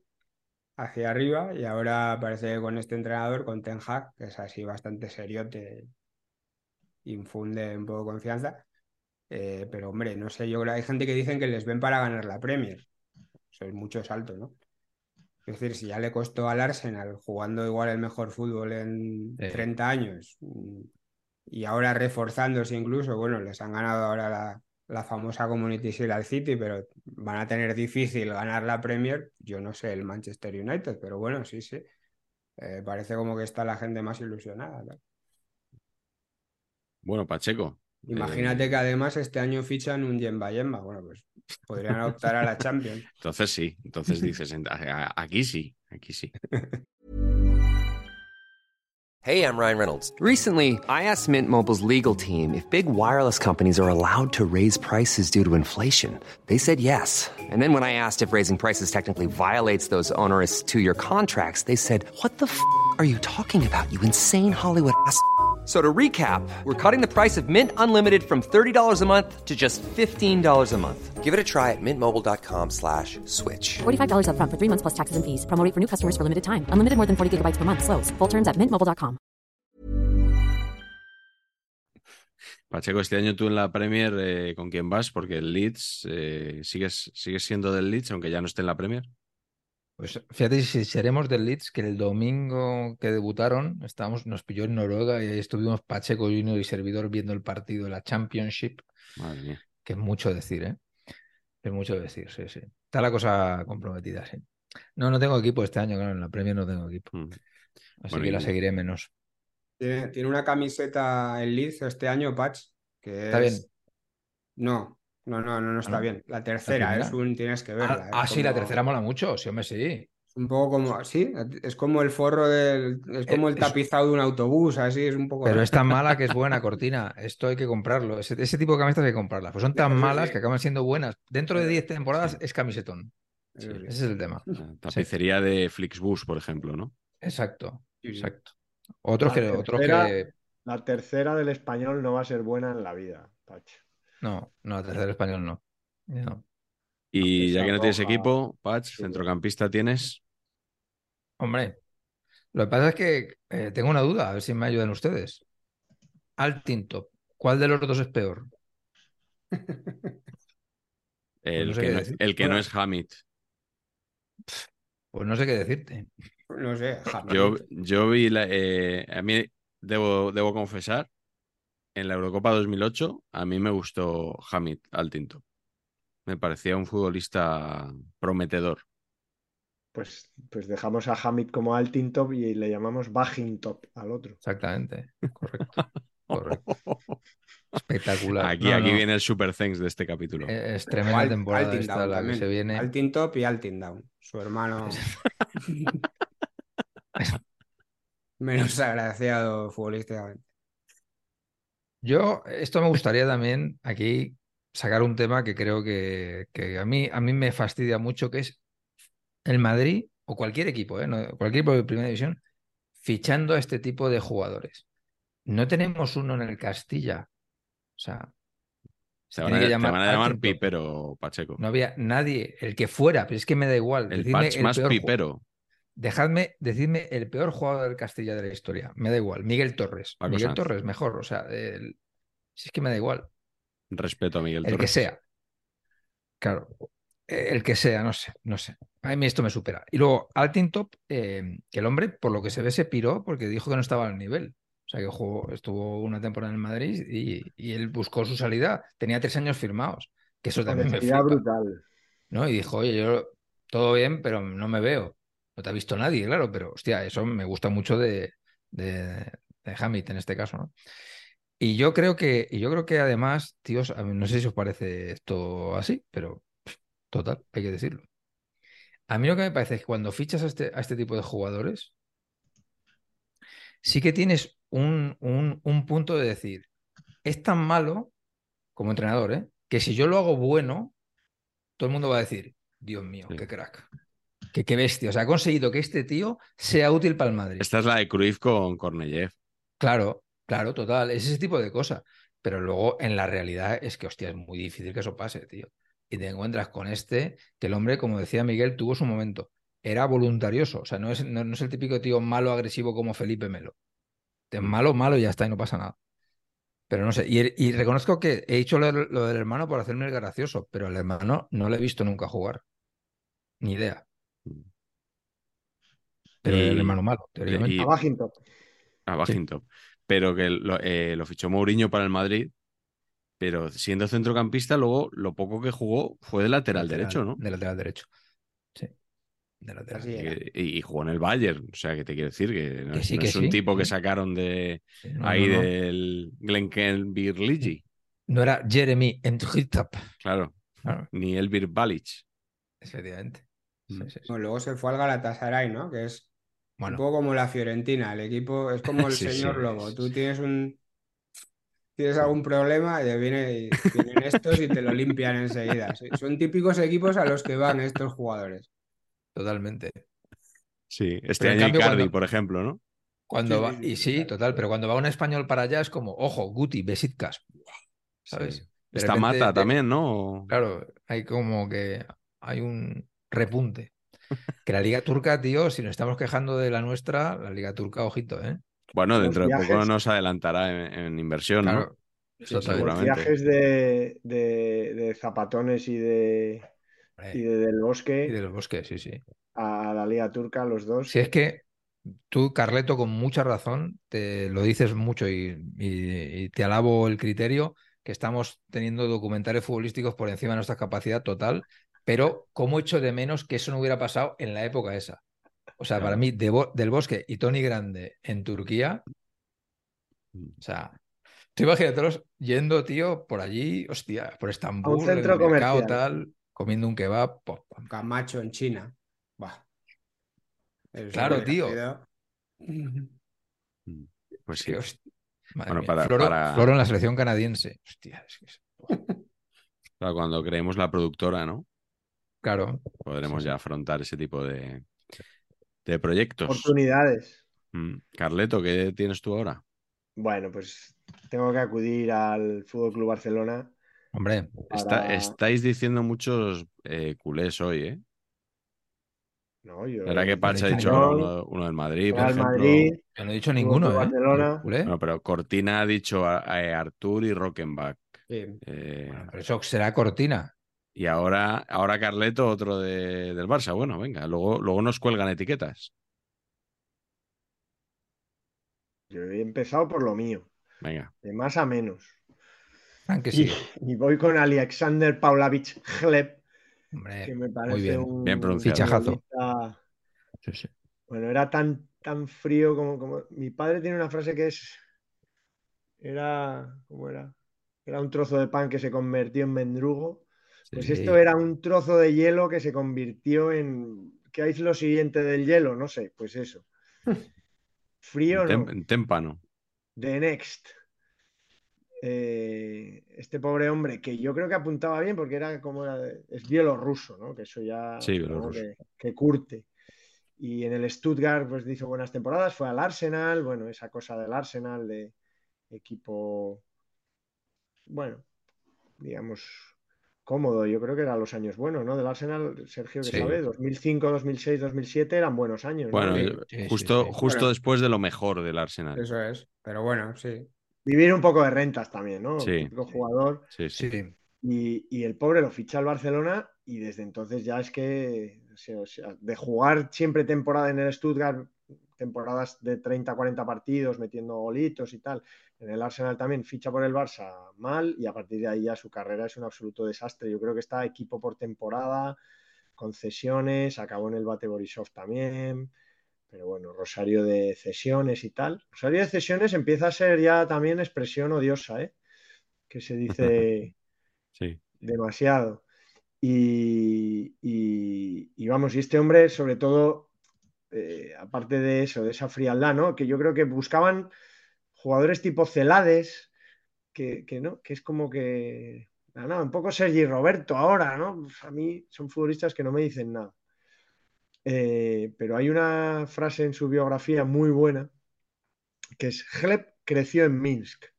Su madre era albañil especializada en alicatar cuartos de baños. Algo normal según el propio Hleb.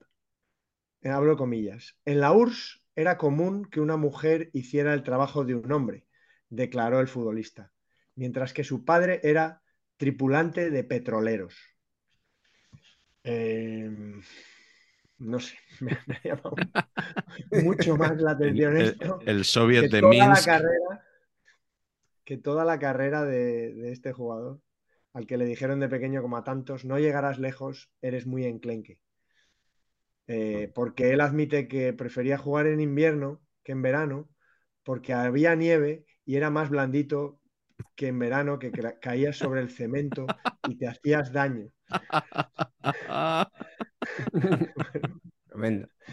Madre Alexander mía. Una vida dura que entendemos que, que al llegar a Barcelona pues se acomodó, yo creo Sí. básicamente, ¿no? La, la cosa del clima mediterráneo le confundió, Stuttgart y, y Arsenal todavía, bueno, fresco y tal, pero ya en Barcelona el clima templado yo creo que ahí dijo hasta aquí he llegado. Y, y nada, pues un recuerdo, un recuerdo barcelonista que no todo va a ser el español y el Real Madrid. Sí. Totalmente. Yo recuerdo muy, eso, muy delgadito a, a Gleb, muy, pero eso endeble, o sea, no. ¿No había tenido sí. luego problemas eh, Yo sí lo recuerdo así. con la bebida? Tras, Bueno, ya de- sería para el cuadro bielorruso. Raro, de Minsk, ¿eh? no creo yo. Igual, igual me están picando en la puerta ahora unos sicarios, ¿no? Pero que a lo mejor me sonaba, ¿no? Que había tenido, no sé. Sí. Un cuadro de esos, ¿no? Que lo, Puede ser, puede ser. un retablo bielorruso. El presidente bielorruso tiene pinta buena, ¿eh? Eh, toda Sí. confianza, ¿eh? Sin duda, sin duda. El, el actual, digo. sí. Sí, sí, le, da- darle la mano derecha y tal. Total. Bueno, me, me voy a ir yo a- al jugador al que he elegido en lugar de Radek Babel. No sé si recordáis a José Luis el Negro Villarreal, Por favor. centrocampista argentino que pasó Por fugazmente por el Atlético de Madrid. ¿Este le trajo pastoriza? Sí, ¿Este? señor, lo trajo Pastoriza en... Yo te diría que ni en un mercado de invierno, o sea, ya como en, como en marzo. Lo trajo Pastoriza, claro, Pastoriza duró dos telediarios en el Atlético de Madrid. Rubén Omar, pues. Eh, creo que sí. llamaba? Rubén Omar Pastoriza, puede ser. Omar seguro. Omar Pues, seguro, no sé si estas cosas. Sí. Y, y entonces se trajo a este buen hombre, a- al negro Villarreal, que era un centrocampista que venía muy... José Omar Pastoriza. Pues, Venía muy avalado por, por su trayectoria en, en Argentina. Bueno, fue internacional. eh, y eh, cuando, lo, cuando lo ficha el, el Atlético de Madrid, pues claro, es eso, te ficha Pastoriza y a los dos días discute con Gil y te quedas sin tu valedor. Y bueno, luego jugó algún partido más con Cacho Heredia. Además, creo que le sacaban de posición porque él era, él era medio centro, era cinco, le ponían, no has tirado a un costado y tal. Bueno, fue una nulidad absoluta los partidos de, Villarreal en una época en la que el Atlético pues tenía muchas turbulencias y eh, quería traer eh, aquí unas declaraciones que hizo Villarreal en una entrevista en, un medio argentino, en Infobae, eh, hace algunos años, hace tres años. El titular de la entrevista es Casi parto una báscula en la cabeza a Jesús Gil.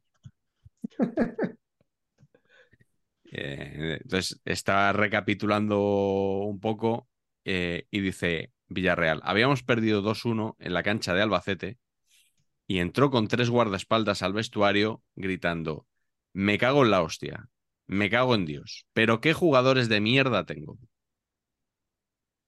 Eh, Patch, no te voy a hacer que lo repitas con, con la voz de, de Jesús Gil porque, en fin, es un poco malsonante todo. Entonces, eh, Villarreal decía que todo el mundo se callaba, pero que él, eh, bueno, que le, que le plantaba un poco de cara.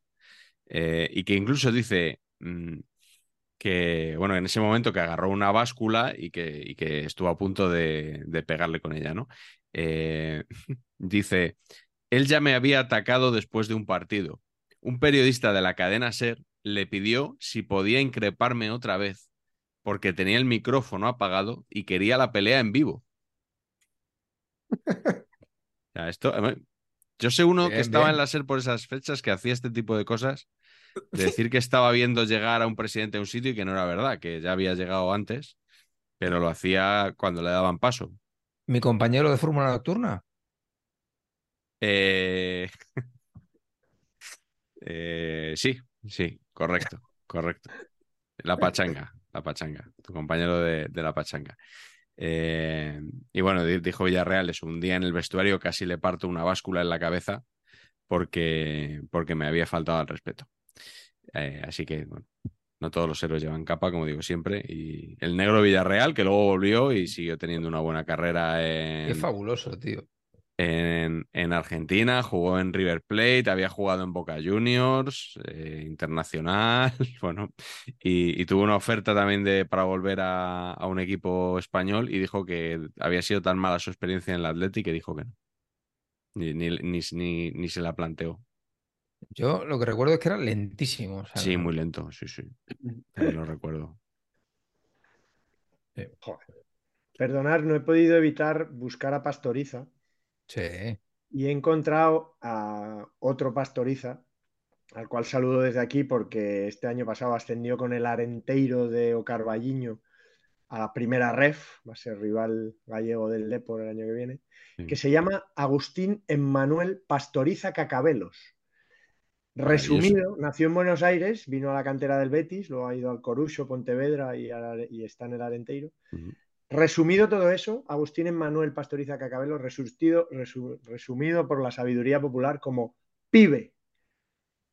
Pibe. Pibe. Pibe, su nombre responde al nombre de pibe. Pues Agustín mejor, porque, Emmanuel porque- Pastoriza mejor, Cacabelo. porque la Mucho otra mejor. retaíla es un poco Eh, incontrolable.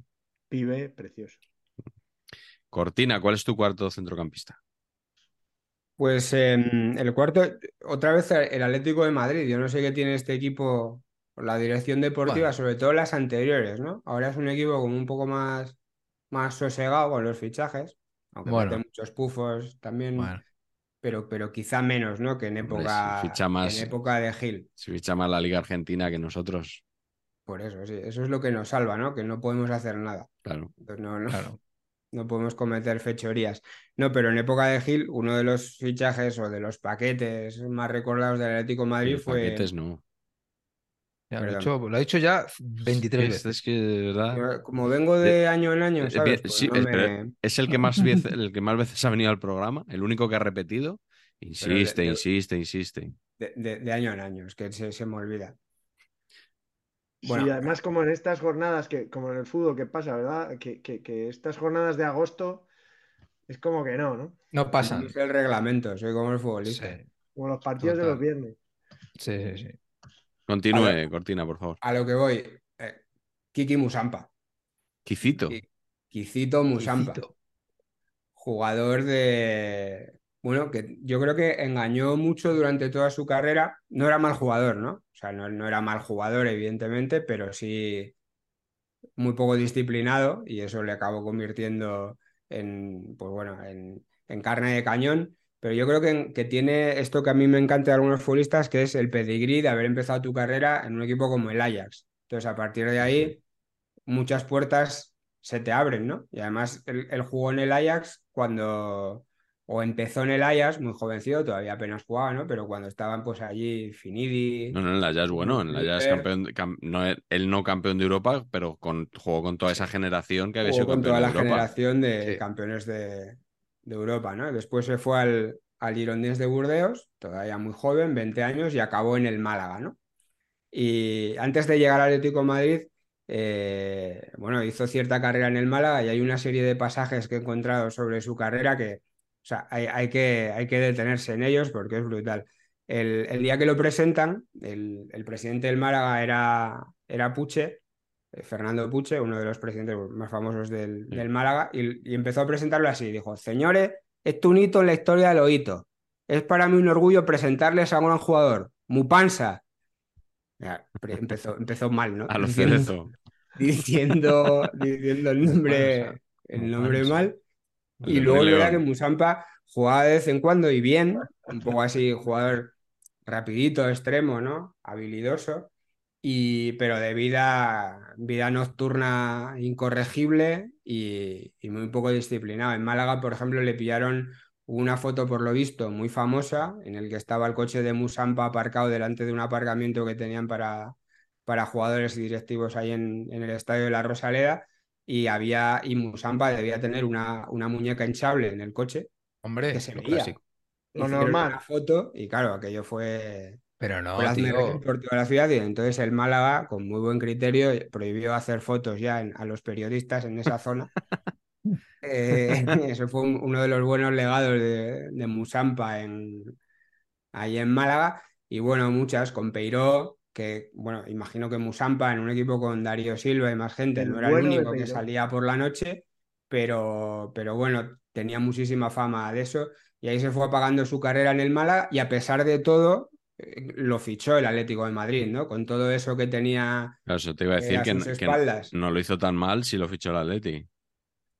son de estos fichajes inexplicables, Sí. ¿no? De los últimos años de Gil y en el Atlético, pues obviamente se estrelló, Sí, ahí fue un desastre. jugó muy mal y luego acabó jugando en equipos, eh, pues el Manchester City de la época, ¿no? Cuando no era el, el transatlántico que es ahora, ¿no? Un poco esa carrera random, pero que, que la verdad que apuntaba, apuntaba que iba a ser así, simplemente pues eso, pues no se tomaba el fútbol demasiado en serio, a pesar de que tenía, tenía cierta calidad, ¿no? Pero lo que te una la cosa, muñeca tío. hinchable me mata, me parece, me parece un éxito Claro, total. de- y, es raro, y es raro que no triunfaran en el Atleti, porque precisamente con la muñeca hinchable podía ir con, por el carril Busbao a entrenar a bajada onda sin que le multaran. Entonces, no, o sea, quiero decir que estaba perfectamente todo preparado y que no, es raro que no, que no funcionara, ¿no? Seguro, seguro que lo hacía por eso. Eso es. Eh, Pacheco, ¿qué tienes tú ahora? Pues yo tengo una persona eh, que, que es, es ejemplo de varias cosas que me ponen nervioso. Me ponen nervioso muchas cosas, como bien sabéis. Una de ellas es los jugadores que se fichan porque hacen un buen mundial o porque, porque hacen un torneo veraniego absurdo. Ese tipo Sí, de sí, cosas sí. a mí me, me- me ataca la psiquis.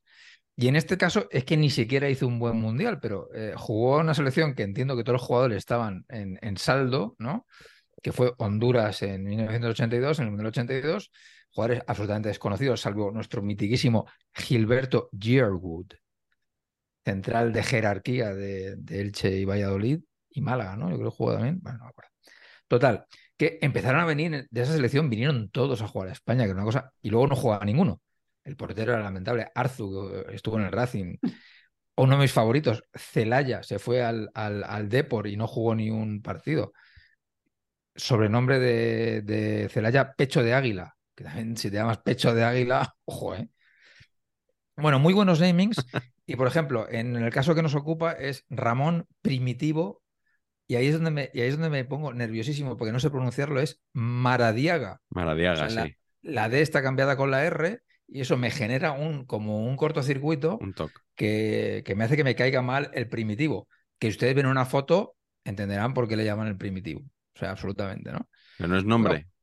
No, es Ramón. Ramón, el primitivo Ah, Madariaga, pensaba sí. que era el segundo nombre, No, no, es, es, es el apodo. como Primitivo Y- Rojas. Sí, hombre. Ostras, qué buena, ¿eh? Sin pasarte. ¿eh? La cantidad sin pasarte de este escaparate que tenemos. Un tostador. Ah, maravilloso. Del Bueno, correcto. Respeto a don Joaquín Prat. Sí, sí, exactamente. Bueno, pues el Primitivo acabó jugando en España una temporada que honestamente no le he visto jugar un partido, le vi jugar en el Mundial y era un centrocampista eh, anodino, o sea, no existía, pero es lo que, es lo que pienso, que es que estaban todos de saldo y se lo trajo el Tenerife, jugó muy pocos partidos en segunda, una temporada y se volvió a Honduras y jugó toda su carrera en Honduras y El Salvador, o sea que no era tal. Pero eso, es que me gustan estos, estos jugadores que fichas porque, bueno, porque han hecho una un, un torneo absurdo. O sea, es que, Que ni es que bueno no han hecho siquiera. una temporada buena, es que han hecho un torneo absurdo y de repente te los traes y piensas que porque han hecho un torneo absurdo, pues, Macanaki. por ejemplo, por ejemplo, ese tipo de jugador. Pero, por ejemplo, el macho Figueroa sí que me gustaba. Que se fue al Murcia y a unos punterazos atómicos. Ese sí me gustaba.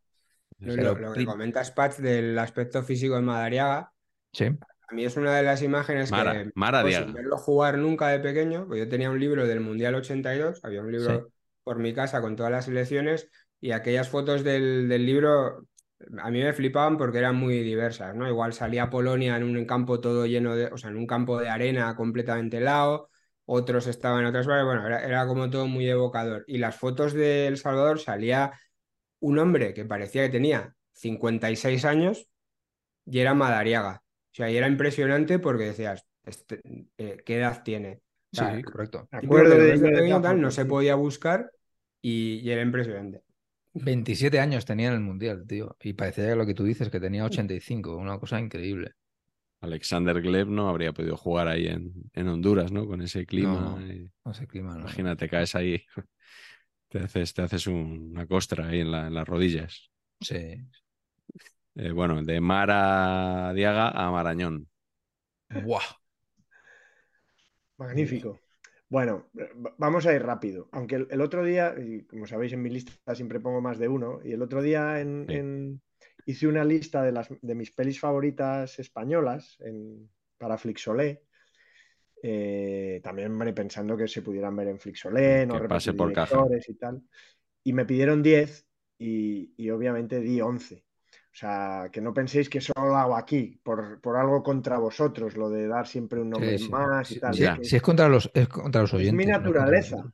Y alguien, y alguien en los comentarios al tweet donde ponía la lista y tal, por cierto, os, la- os recomiendo las pelis, eh, decía, has hecho como en, saber, como en saber empatar, que siempre eliges dos en lugar de uno.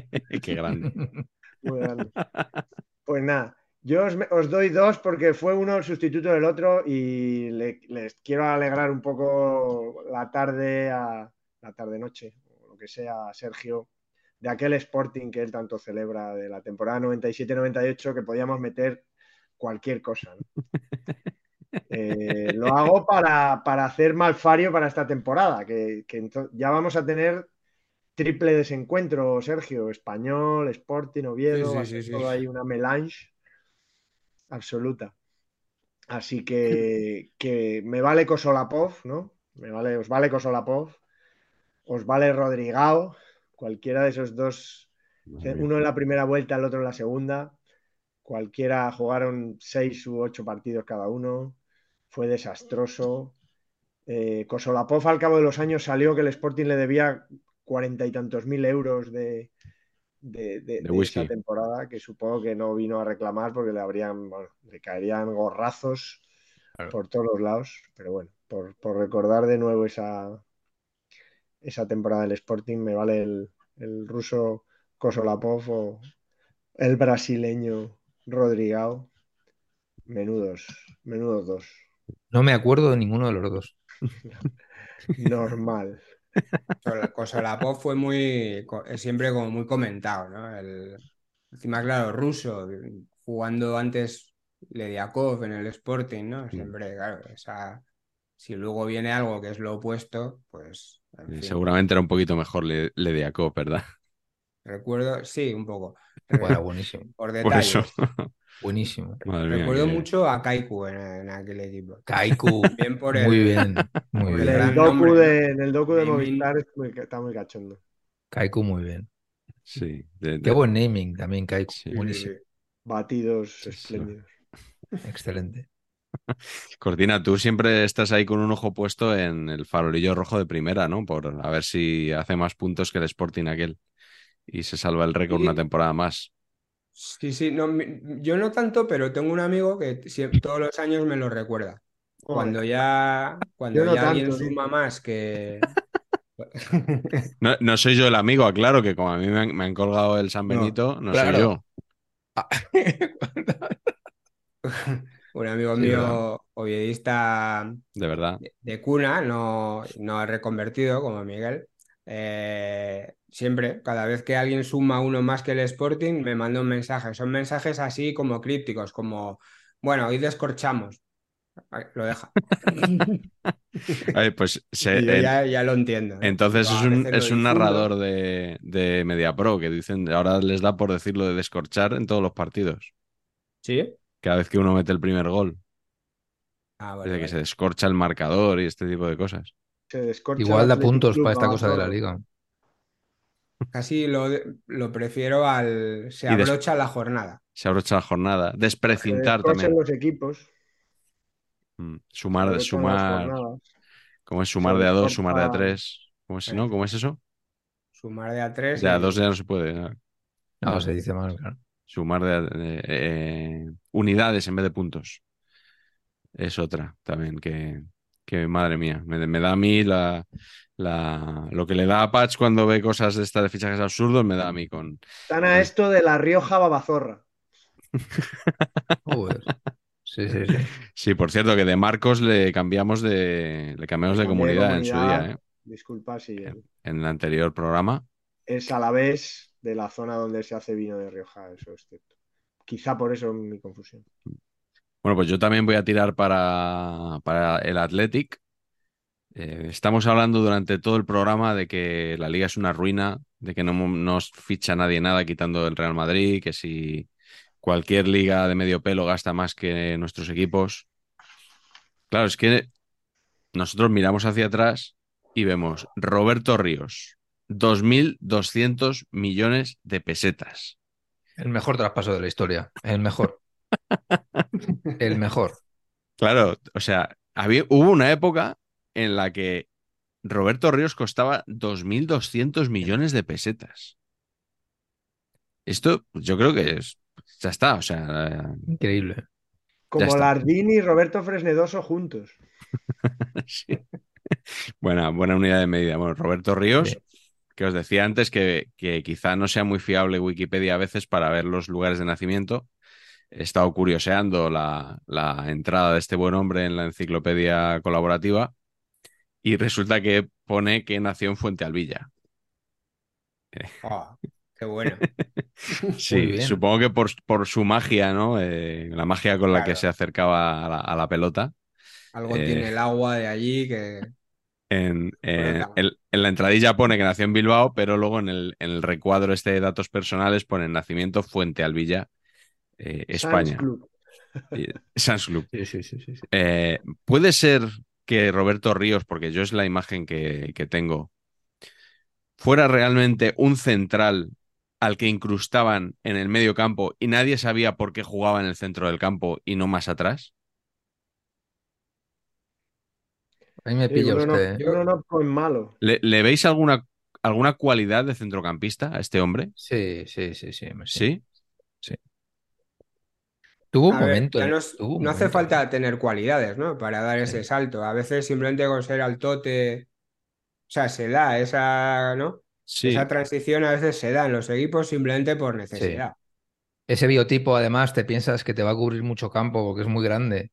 Aunque, aunque también eh, este era grande de todo, o sea, no era grande de alto, era, era muy grande en general. Sí. O sea, típico tío que le ves que le cuesta desplazarse. Voluminoso, No. sí, no tenía una. Que no un tiene movilidad lateral. Fácil, A jugar de centrocampista no tiene movilidad lateral. claro. Pero sí que te sí que dices, uy, este me va a echar una mano aquí porque es muy grande y me va, a- me va a abarcar mucho campo. Definición Pero- de Pape Diop. Sí. Sí.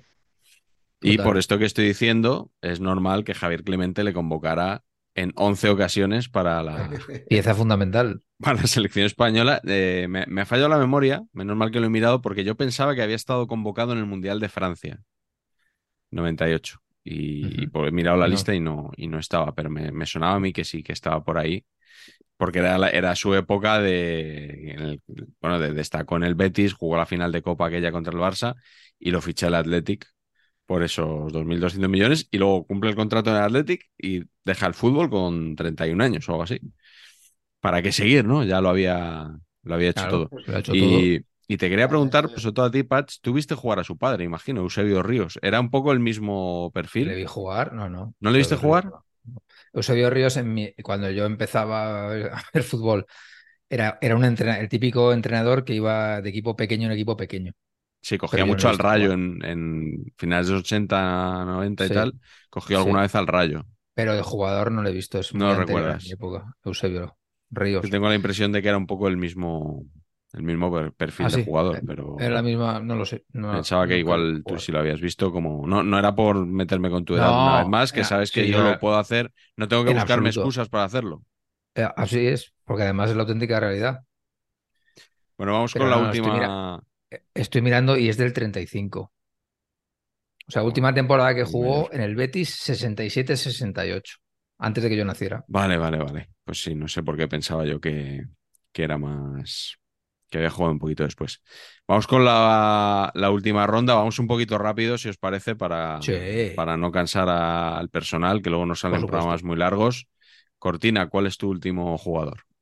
Bueno, pues el último, o sea, juego rápido, como rápido no tenía, que era, es otro jugador del Madrid, brasileño, eh, época de Fabio Capello, Vale. y es Emerson. El Puma.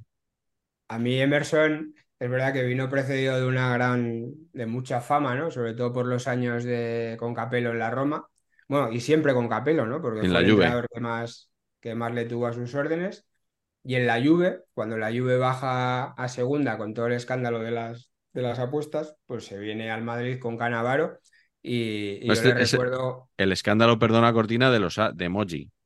sí, Eh, El- el- el sí, que- perdón, no de las, no Claro, de las apuestas, eso. sino de, mm, de los amaños. Eso es. Tienen, tienen tantas encima esta gente de la Juve que te confunden, ¿no? Pero, pero, pero bueno, el caso Bueno, es el Milan Juve- también tiene. Milan también. sí, claro. Milan, no, sí, hay muchos, hay muchos que Hay tienen, mucho, ¿no? hay Pero mucho. digamos que la Juve son plusmarquistas del, del chanchullo en Italia. Y el, el Madrid, pues nada, fichó en aquel bazar que era la Juve entonces, se trajo a Cannavaro y también a Emerson, y yo lo recuerdo, eh, o sea, fr- francamente nefasto en el Madrid. El Bernabéu le pitó muchas veces y él, bueno, y él, lo decía en público, ¿no? Que no lo entendía, bueno, yo creo que también flipaba un poco de que, que le, que le llegasen a pitar, pero cómo, cómo sería, cómo sería Emerson para, para que incluso siendo un jugador muy protegido por Capello, le, le pitasen de esa manera. Y como sé que todos lo tenemos fresco en la memoria, hay que recordar que a Emerson le, le llamaban el Puma por una cosa muy, muy gilipollesca, que es que, que se mueve lento, pero al final te caza, esta magia del, del periodismo, pero el apodo que, el apodo que me gustaba de Emerson Que valía para era uno que Santillana le... también, ese apodo. ¿Cómo? Que valía lo de Puma, valía también para Santillana. Esto es- Total, total. Pero Para bueno, José Luis Santillana Rodríguez. En la versión, en la versión gran jugador, ¿no? Eh, yo creo que ma- mejor jugador que Emerson. Pero a lo que voy es que es que el apodo que más me gustaba de Emerson era uno que, con el que se refería siempre a él, el Mono Burgos, cuando comentaba partidos en la radio, ya no recuerdo la emisora, y le llamaba el mochilero, por aquel estilo tan característico de andar de, de Emerson un poco con la espalda curvada, siempre un poco chepa, que era eso, es un poco Sí. su estilo de, de, de Paco fútbol. González. Un paso, un paso desastroso por el Madrid el de Emerson. Paco, Paco González le llamaba el señor Emerson, por eso mismo. Porque era como un Claro, señor claro, es ahí. que además, Sí, claro, sí. el aspecto, el aspecto de desesperación. auténtico jubilado. Aigo. Desesperante. Igor. ¡Qué Y como- joroba! Y como Joroba, ¿qué siempre, como siempre que sale Emerson aquí, tengo que decir, Emerson, un futbolista de pelotas. Brasil. Hombre, ahí Siempre estamos. hay que, siempre hay que decirlo. ¿Sabéis que Pepín 3 eh, compuso canciones para el Puma? Para José Luis Rodríguez, Ahí lo Puma. dejo. Sí, ¿eh? Si Wikipedia no buena. Se está Patch. desvelando aquí una faceta humanista de Pepín Sí, Tre. es que tenemos, tenemos que tenemos que traerlo al programa, Pepín Tre. Estuvimos haciendo una lista, ¿verdad? De los invitados que queremos traer para la tercera temporada Sí. y, y se nos olvidó meterlo, pero como siempre vamos metiendo gente ahí de soslayo, pues lo haremos. Como luego nunca traemos a los de la lista, pues Claro. sin ningún problema. Exactamente. Venga, Pues Pacheco, el está. último tuyo. Bueno, pues por último voy a decir Ricard Puig y ya está. Y no tengo, y creo que ya, con esto ya. ¿Qué tal lo está haciendo en, en su aventura, en su sueño americano? Según él, es el MVP de la liga. ¿Y tú tienes motivos para dudarlo? Ninguno. Me parece que ahora el señor Messi quizás pueda optar a ese título también, pero vamos, es mejor Ricky, claro. En la cadena Ser se me recuerda mucho, aparte por los palos al pobre Pape Diop, por decir varias veces que Nico Melamed era hace años, cuando salió Ricky Puig, que Nico era nada, yo creo que todavía era juvenil, que Nico Melamed era mucho mejor que Ricky Puig. Y me recuerdan, me lo recuerdan como un acierto. No es que Nico Ah, vale. haya Sí, alcanzado tampoco- cotas, le tampoco- estamos esperando todavía, No, no, pero vamos. Tampoco. Le quiero ver yo en segunda al señor Melamed. Hombre, ya le Digo, perdón, perdón, en Hypermotion. Me van a En la, Hyper, ¿eh? en la liga Perdón, ¿eh? Hypermotion. Perdón, perdón. Mm. Carleto, tu último jugador. Mi último vuelven a ser, la referencia vuelve a ser doble, porque seguro que os acordáis de los suecos del Valencia. ¿Os Chimo. acordáis? Chimo Bjorklund. Björklund y Schwarz. Bueno, pues a mí Björklund me Stefan parecía Schwarz. horrible y me gustaba Schwarz. Svart Sí. era bueno, ¿no? Era bueno. Schwarz era bueno y por eso Sí. estuvo solo una temporada. Y Björklund estuvo tres. Yo creo que porque los que le Pero rodeaban eran Bjorklund, bastante pero Bjorklund buenos. jugaba atrás. Sí, medio campo, por delante de la defensa, ¿no? Mm, No, yo creo que era central, ¿eh? Central, Sí, central. pues Estás aquí metiendo aquí. Sí, sí, sí. No, o está- sea, está- Venga, di que Ah, Sbarch era malo y así lo cubres. Estás metiendo No, malos a granel, sin, puesto. No, Es que- Granel gustaba, sí que era centrocampista. Pues ahí lo dejo. A mí Björklund me parecía horrible. Y jugaba porque los demás eran bastante buenos. La prueba es que se fue Björklund, que estuvo tres años, y el Valencia empezó a ganar ligas y ir a finales de la Copa Europa. Así que ahí lo dejo, pero sí, pues quedaos con Sbar si queréis. Pero Sbar sí que me- era malo, pero a mí me gustaba mucho. Bjorklund hoy en el Valencia podría jugar como de 10, de creador de juego, un poco echándose el equipo a la espalda, ¿no? Yo, yo pienso. A la Sin espalda duda, de. Emerson. Bueno, pues eh, cierro yo entonces, ya para no perder mucho tiempo, voy a hablar de un jugador al que ya me he referido aquí en múltiples ocasiones. Y es que yo, en cuanto veo la oportunidad de recordar a todo el mundo lo malo que era Kedira, lo hago. O sea, no confundir con Chedira, no, No, no porque Chedira sea bueno tampoco, no, pero Che dirá más. pero es delantero. Carleto Más lo podría meter como centrocampista, pero es, pero es delantero, Es delantero. el marroquí. En cambio, Sami Kedira, qué malo era. El marroquí se hincha a meter goles en Italia, ¿no, Sergio? Sí, señor, Metía, metía goles. Sí, tenía. En la Juve jugó mejor de lo que yo pensaba que iba a jugar. No, pero Chedira. No Kedira, No, no, Sergio. Chedira. Chedira. Ah, Chedira. Ah, yo decía Chedira, Claro. Ah, vale, no, yo decía, yo decía, el yo propio. decía Sami. que metió Mm. bastante, metió sus golitos en, Sí. en la Juve. No te podías meter con Kedira cuando estaba en el Madrid. No podías decir que era malo porque era de Mourinho y ibas contra la línea de flotación y tal, no sé qué. Se fue Kedira, nadie lo echó nunca de menos a Kedira. Esto nunca lo había dicho yo en este programa, ¿verdad? No. Me dijo, me replicó uno, pues Kedira fue importantísimo en la Juve luego para llegar a la final de la Pues Champions contra el. Barça. Mentira. Mentira, estaba en el Madrid todavía. 14-15, estaba en el Madrid todavía. Y ahí sigue una temporada más. Ahí está viendo pasar el tiempo. No es la pachanga de Alcalá, es la glorieta Paqui.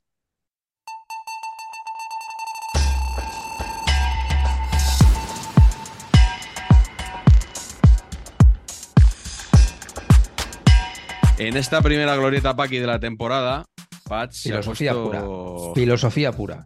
Se ha puesto Filosofía un poco panenquita, ¿no? Filosofía Eh, pura. Patch. Esto es para retratarnos. Filosofía. La- lo que estás haciendo es eh, blanquearme mis errores de hoy.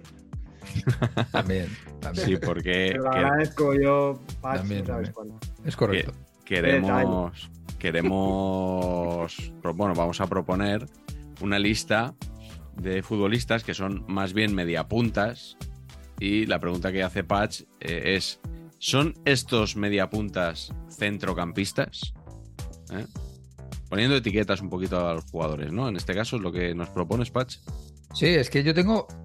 Ahora, ahora veremos los jugadores, pero ¿qué son? O sea, si, si solo hay portero, defensa, centrocampista, delantero, Mm. ¿estos qué son? Porque. Claro, claro. O sea, para Carleto, en el programa de hoy hubieran sido centrocampistas con total tranquilidad. Pero, ¿y la gente, y, y la, y la gente normal? ¿Qué, qué opinaría de esto? Claro, yo, yo puedo proponer uno también para la, para Ah, la pues, pues, de hoy.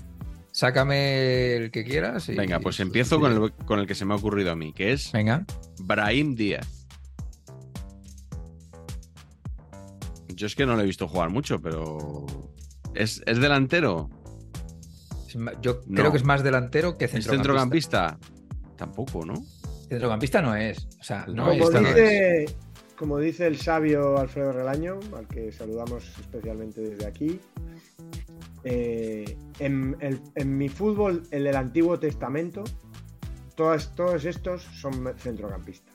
Ah, sí. Solsona tío. era centrocampista, José María era centrocampista, por hablar de glorias del español. Eran centrocampistas, metían goles y, y- y- y- y no defendían, que es la otra. Metían goles y no defendían. Dices, coño, metían goles y no defendían delanteros. Pues no. Sí, yo- Centrocampista. yo- yo Ahora ya, en el Nuevo Testamento, no tengo ni puta idea.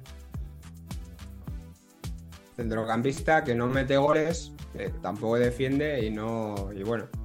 Es un poco inconstante, aunque ahora en Madrid llevan tiempo vendiendo que, que ha venido un hombre nuevo de Milán. El hombre nuevo va a jugar máximo cinco partidos esta temporada. Tiene pinta. Lo, dijo, lo dejo aquí para que luego, como Sí, siempre, pues para out of los context me delanteros- saque en diciembre. En evidencia. Los delanteros son o extremos o delantero centro. Esos son para mí los delanteros. Todo lo Vale. demás, centrocampistas. Y hay centrocampistas ofensivos y defensivos, como toda la vida de Dios. Claro, pero luego están estos jugadores, como hemos hablado muchas veces, Pablo Sarabia, que lo llevan a la selección y pone delanteros. Sarabia. Sarabia es de- ¿cómo no es extremo ni es delantero centro. Es que al pobre chaval lo han puesto de extremo muchas veces. Luis Enrique, entre otros. Sí, pero que no De lo es. extremo. Si es ¿No? extremo, es extremo. Desde extremo delantero. Bien. Sí. Bueno, segundo nombre de la glorieta Paqui de hoy, primero propuesto por Patch, es Laudrup. Eh, no sé si es Michael o Brian. Eh, Patch, Michael, Michael, Michael. imaginaba, imaginaba. Eh, es centrocampista Laudrup. Uf, yo sí lo veo, ¿eh? Sí. Yo creo que no. Tú eres el único que no, Patch. Es que yo creo que no es un centrocampista, Laudrup. Entonces Pero- es un delantero malísimo. Claro, es que es delantero. ¿Era Laudrup delantero? No. Empezó de delantero, ¿eh? Empezó de delantero. En la Juve era delantero. Y era malísimo en la Claro, Juve. pero ahí, exactamente. Bueno, bueno, o sea, no empecéis con vuestras teorías que no le interesan a nadie. No, escuchemos la tuya, que sí que nos interesa. No, tío, yo es que, mira, te voy a contar por qué he puesto esta pregunta. Porque hoy, quien dice hoy, dice hace unos días, leyendo el marca, han puesto una cosa que me ha parecido bastante absurda, que era los once iniciales teóricos de cada equipo de primera elegidos por los redactores. Entonces yo digo, ¿pero qué hacen? En el Betis era arriba Ayoce, Borja Iglesias y Luis Enrique. Isco en una línea de tres en el medio campo. Isco. ¿Pero qué me estáis contando? O sea, ¿cómo va a salir el, el Betis con un 4-2-4 absurdo? O sea, es que Panequismo. por eso. Entonces, eh, digo, bueno, pues este debate merece la pena tenerlo en el máximo foro de Claro. inteligencia deportiva futbolística que existe en este país. Eso hasta es. que yo saque la pachaca de Alcalá, que es esto, de Sí. momento. ¿Cómo va eso, por cierto? Digamos que las ofertas se acumulan, eh, se deben estar acumulando en algún lado porque no me ha llegado ninguna. Entonces entiendo que por lo que sea, pues tendré el mail lleno o algo. Por ¿Has mirado la carpeta spam? Puede ser, tengo que mirar, tengo que mirar, pero no. El siguiente nombre de la lista es Riquelme. No sé si es eh, Juan Román o Rodrigo Román. Riquelme. Juan Román. Juan Román. Juan Román sí es centrocampista. Juan. Román, yo sí, yo sí. Yo sí lo veo claramente. Sí, sí, sí, aquí sí. sí. Pero ¿por qué lo veis lenta? Porque es lento. Porque es lento. Entre sí. otras cosas, Sí, sí, sí, sí, sí, sí, sí. Lento quiero decir lento de, de- de- de trote. De De movimiento. movimiento. Sí, sí, claro. sí. Rapidísimo con la cabeza. ¿eh? Mm, Y con, y con el juego de pies. Luego Sí, sí, lento de velocidad. ¿sabes? Sí, sí. Bueno, Como el, Zidane. siguiente, el siguiente jugador no necesita desambiguación por parte de Patch, que no sé qué va a votar. Es Isco, Es que Isco no es un centrocampista de ninguna manera. O sea, no, ni un, ni un delantero tampoco. tampoco. Pero Para Estamos mí en una diciendo- clasificación es centrocampista. Yo Para si mí lo sí. tengo que Para poner de algo, lo pongo de centrocampista. en el Si no, FIFA si estoy que seguro que, poner. sale. Claro, en el FIFA es centrocampista, estoy seguro. No, pero yo, fútbol de toda la vida, yo juego. Si juego 4-4-2 es el, el centrocampista ofensivo. Si juego 4-3-3, que ya no se juega, pues sería el medio centro. Es que no hay otro puesto para él. ¿Cómo va a ser medio centro Isco? Porque tú piensas en un medio centro defensivo. Pero si juegas con tres mediocampistas, tienes otros dos para defender. ¿Tú, tú ves una reconversión de Isco a lo Pirlo, por ejemplo, que empezó de media punta y tiró para atrás. Oye, si ahora Messi, ¿no? hablando de, recor- de reconversiones de disco, a vosotros, como profesionales del medio que sois, esta cosa de la entrevista esa que le hicieron en el marca para blanquearle, ¿eso qué os parece? Para blanquearle. Bueno, me parece. me parece, pues. eh, Yo qué sé, es como cuando. Pues como. ¿Qué, qué opinión puede tener Isco de sí mismo? Pues excelente, ¿no? Pues la, va- la va de- la va a decir en la entrevista, ¿no? Aunque de Yo- tapadillo suelte. Yo en la entrevista no. cosas. Y lo que me extraña es que haya conseguido eh, un equipo de cierto nivel, incluso después de esa entrevista, que yo creo que tampoco le deja Claro, es que muy buen lugar, ¿no? Sí, sí, a mí, vamos, si, si era todo una, que entiendo que era toda una operación para conseguir un equipo, yo, a mí no me, pare- no me parece que tuviera esa entrevista ese efecto. O sea, yo diría, Ah, no, no, claro. Pues eso es lo "Quí- que te iba a quítate de aquí, quítate de aquí, tío, o sea, ¿no? Sí, yo, no yo sé. la entrevista no, pues no la he leído entera, vi los titulares solo. Entonces no sé si tenía esa intención, pero desde luego es lo que tú dices. O sea, yo cuando veo en, en LinkedIn a gente que pone eh, algunas publicaciones quejándose de que no tiene trabajo y rajando de empresas por las que ha pasado, digo, Claro. igual esto no es lo más inteligente. A lo mejor. A lo mejor, pero bueno, como yo no entiendo de LinkedIn estas cosas, pues igual sí. Pero sí, sí, lo de, lo de Isco, efectivamente. Lo que, que- pasa es que ha, ha encontrado justo el equipo indicado para alguien que viene de eh, pelearse con Atiza- Monchi, que es el atizarle a ídolo- Monchi, claro, Claro, estamos de acuerdo. el ídolo del sevillismo. Ya, pero es que entonces solo puedes que- fichar por el Betis. Este verano, pues que- igual era la intención. Que va a ser que Fran Garagarza leyó esa entrevista y decidió no ficharlo para el español. Sí, Ah, que sonaba para el español. sí, pues deben de estar Fran dando Garagarza- entrevistas a todos los jugadores, ¿no? Claro. Eh, esto, esto me hace mucha. O sea, me, me produce mucha curiosidad. Tú fichas un director deportivo y luego no hay, no hay fichajes. Eso Eh, me flipa. Me flipa. claro. Es tremendo. eh, o sea, es- igual no estoy yo mucho para hablar, pero esto de fichar a alguien para que curre poco o no haga muchas cosas. Me ¿No? gusta mucho. Pero es que ahora los directores deportivos hacen las ventas. Mm. Pero tampoco ha hecho ventas el, ha español, mucho, ¿no? muchas, ¿no? No, se, no. Sí, ya. se han ido jugadores que vendido- acababan. Ha Así, vendido mucho y, y caro, ¿Así? aunque os Bueno. sorprenda. Ah, bueno, pues ahí está. Ahí está la clave entonces. No, ha vendido a un chaval que se llama Coleoso por 3 millones de euros. Chaval que ha jugado tres partidos. en Este es el que metió un golazo ahí cruzado. Sí. Con Sí. Italia sub, Ah. sub 20 o sub Ah. 19. Pero tiene una pinta regulera, ¿eh? Yo creo que está bien Sí, vendido. sí. pues. Yo creo Ah. que está maravillosamente ¿A vendido. dónde lo ha vendido? Al, Ahora. al Bournemouth. Bournemouth, el de Iraola. Sí, y, y- y está, y está, no sé si se habrá cerrado, está vendiendo a Simo, que ese sí que me parece un error. El, el robot. Asimo. Está Sí. vendiendo a Asimo. Qué movilidad, ¿eh? Isaac. Como Roberto Ríos. Isaac Asino. Siguiente nombre de la glorieta aquí de hoy esta es temporada. La Mela. Lamela es delantero, ¿no? delantero. Lamela. No. No, lo ves claro que Lamela es, Es que, sois, delantero. es, que, es que ahí es donde os pillo. La mela es Isco. Lamela es, Es lo Isco. mismo. Isco habéis dicho todo el mundo, ay, centrocampista, centrocampista. No. Yo es que a, a Lamela nunca le he visto jugar ahí tan atrás. Sí, Pero- más por las bandas, ¿no? Y luego tiene más gol que Isco. Sí, sí. sí. Sí, hombre, más gol infinitamente, claro. ¿Quién no, no? Bueno, el siguiente nombre es Kevin De Bruyne, sí. Yo sí, ¿eh? centrocampista. Pero, pero si lo pones aquí es porque tienes alguna duda o es Sí, algún tengo matiz, alguna duda. Tengo alguna duda, sí. Pero delantero tampoco es De Bruyne. ¿no? No, no, no, pero es lo que digo, es que están en esta nebulosa. Y el que viene ahora, yo ya no sé lo que es. Este chico no sé lo que es. Y me parece que es bueno en todos los lados. Eso es verdad. El que viene ahora es Antoine Griezmann. Eh, Para- pues para mí para delantero, que- para mí delantero, está- Pero ahora es de delantero. Ahora es Pero delantero. ¿os parece que es delantero ahora? Yo creo que no. No, no. Esta temporada pasada ha sido el organizador de la Bueno, es un Madrid, delantero que, que, que hace más cosas que. Pero antes era delantero. De Sí, hecho, sí. hay un hay un vídeo brutal que sacan de lo bien que juega Griezmann en el Atlético y el vídeo lo demuestra en todas las jugadas, pero es mágico porque a la vez sale Morata fallando todos los pases que le da Griezmann. Y es maravilloso. Por la, Qué bueno. por tío. la ley, por la ley, por la norma Patch, eh, Platini sería delantero. Y Platini siempre fue centrocampista. Centrocampista. Ahora sería delantero. Por el Correcto. fútbol del Nuevo Testamento. Sí, sí, es correcto. Pero eso Tienes para mí es un centrocampista. El- Estoy de acuerdo.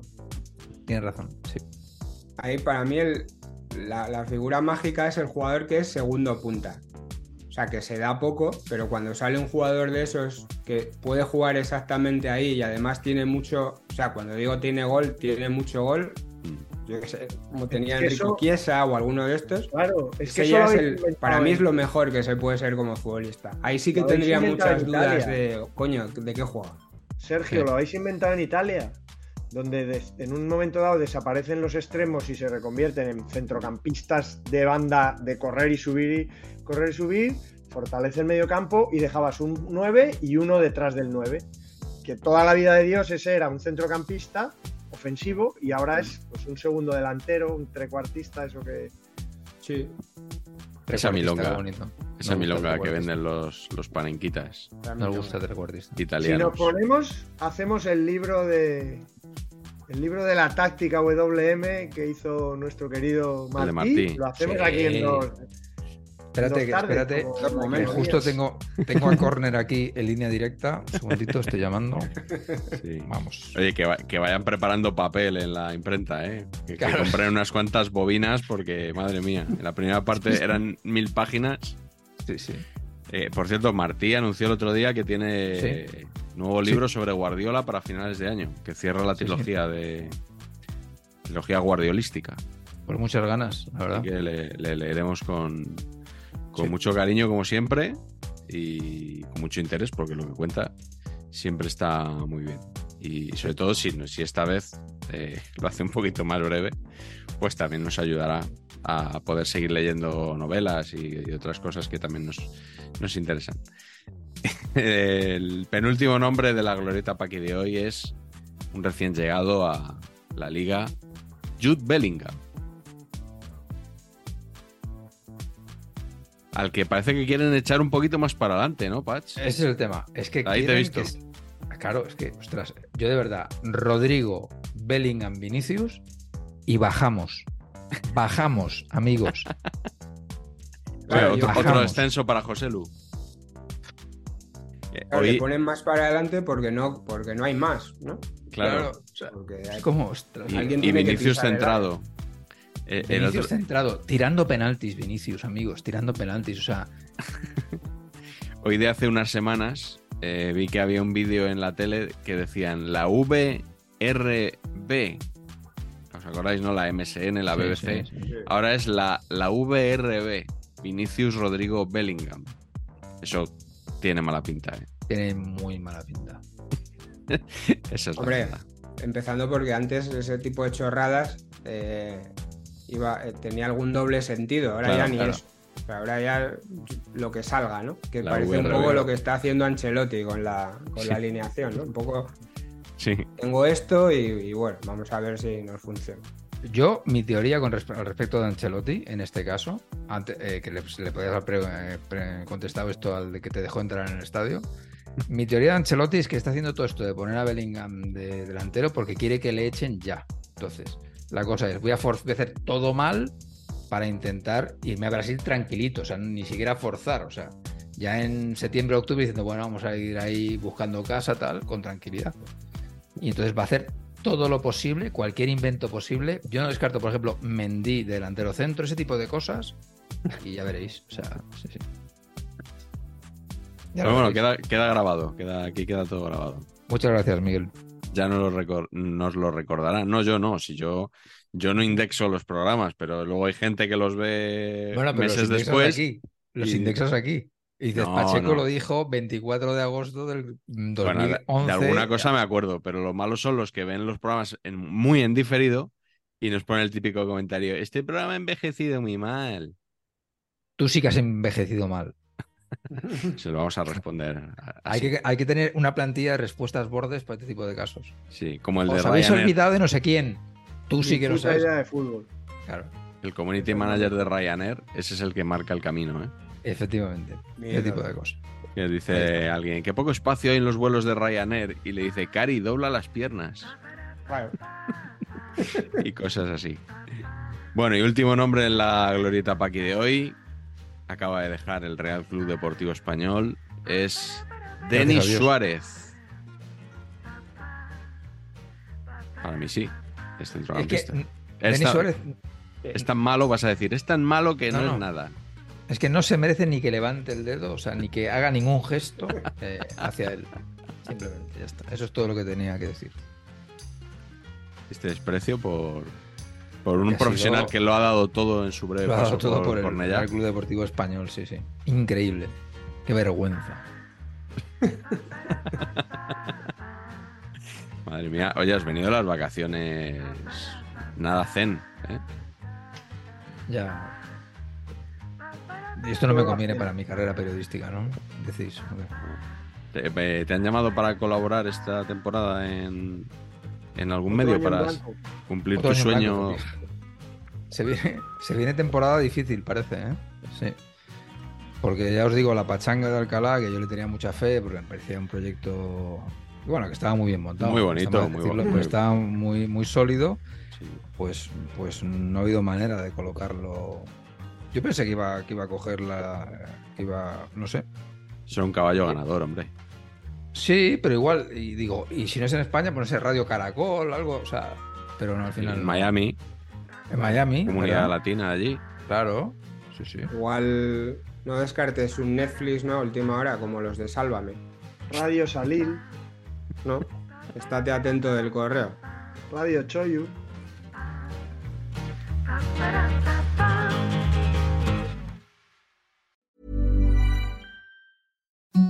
Imagine the softest sheets you've ever felt. Now imagine them getting even softer over time. That's what you'll feel with Bowl and Branch's organic cotton sheets. In a recent customer survey, 96% replied that Bowl and Branch sheets get softer with every wash. Start getting your best night's sleep in these sheets that get softer and softer for years to come. Try their sheets with a 30-night guarantee. Plus, get 15% off your first order at bowlandbranch.com. Code BUTTERY. Exclusions apply. See site for details.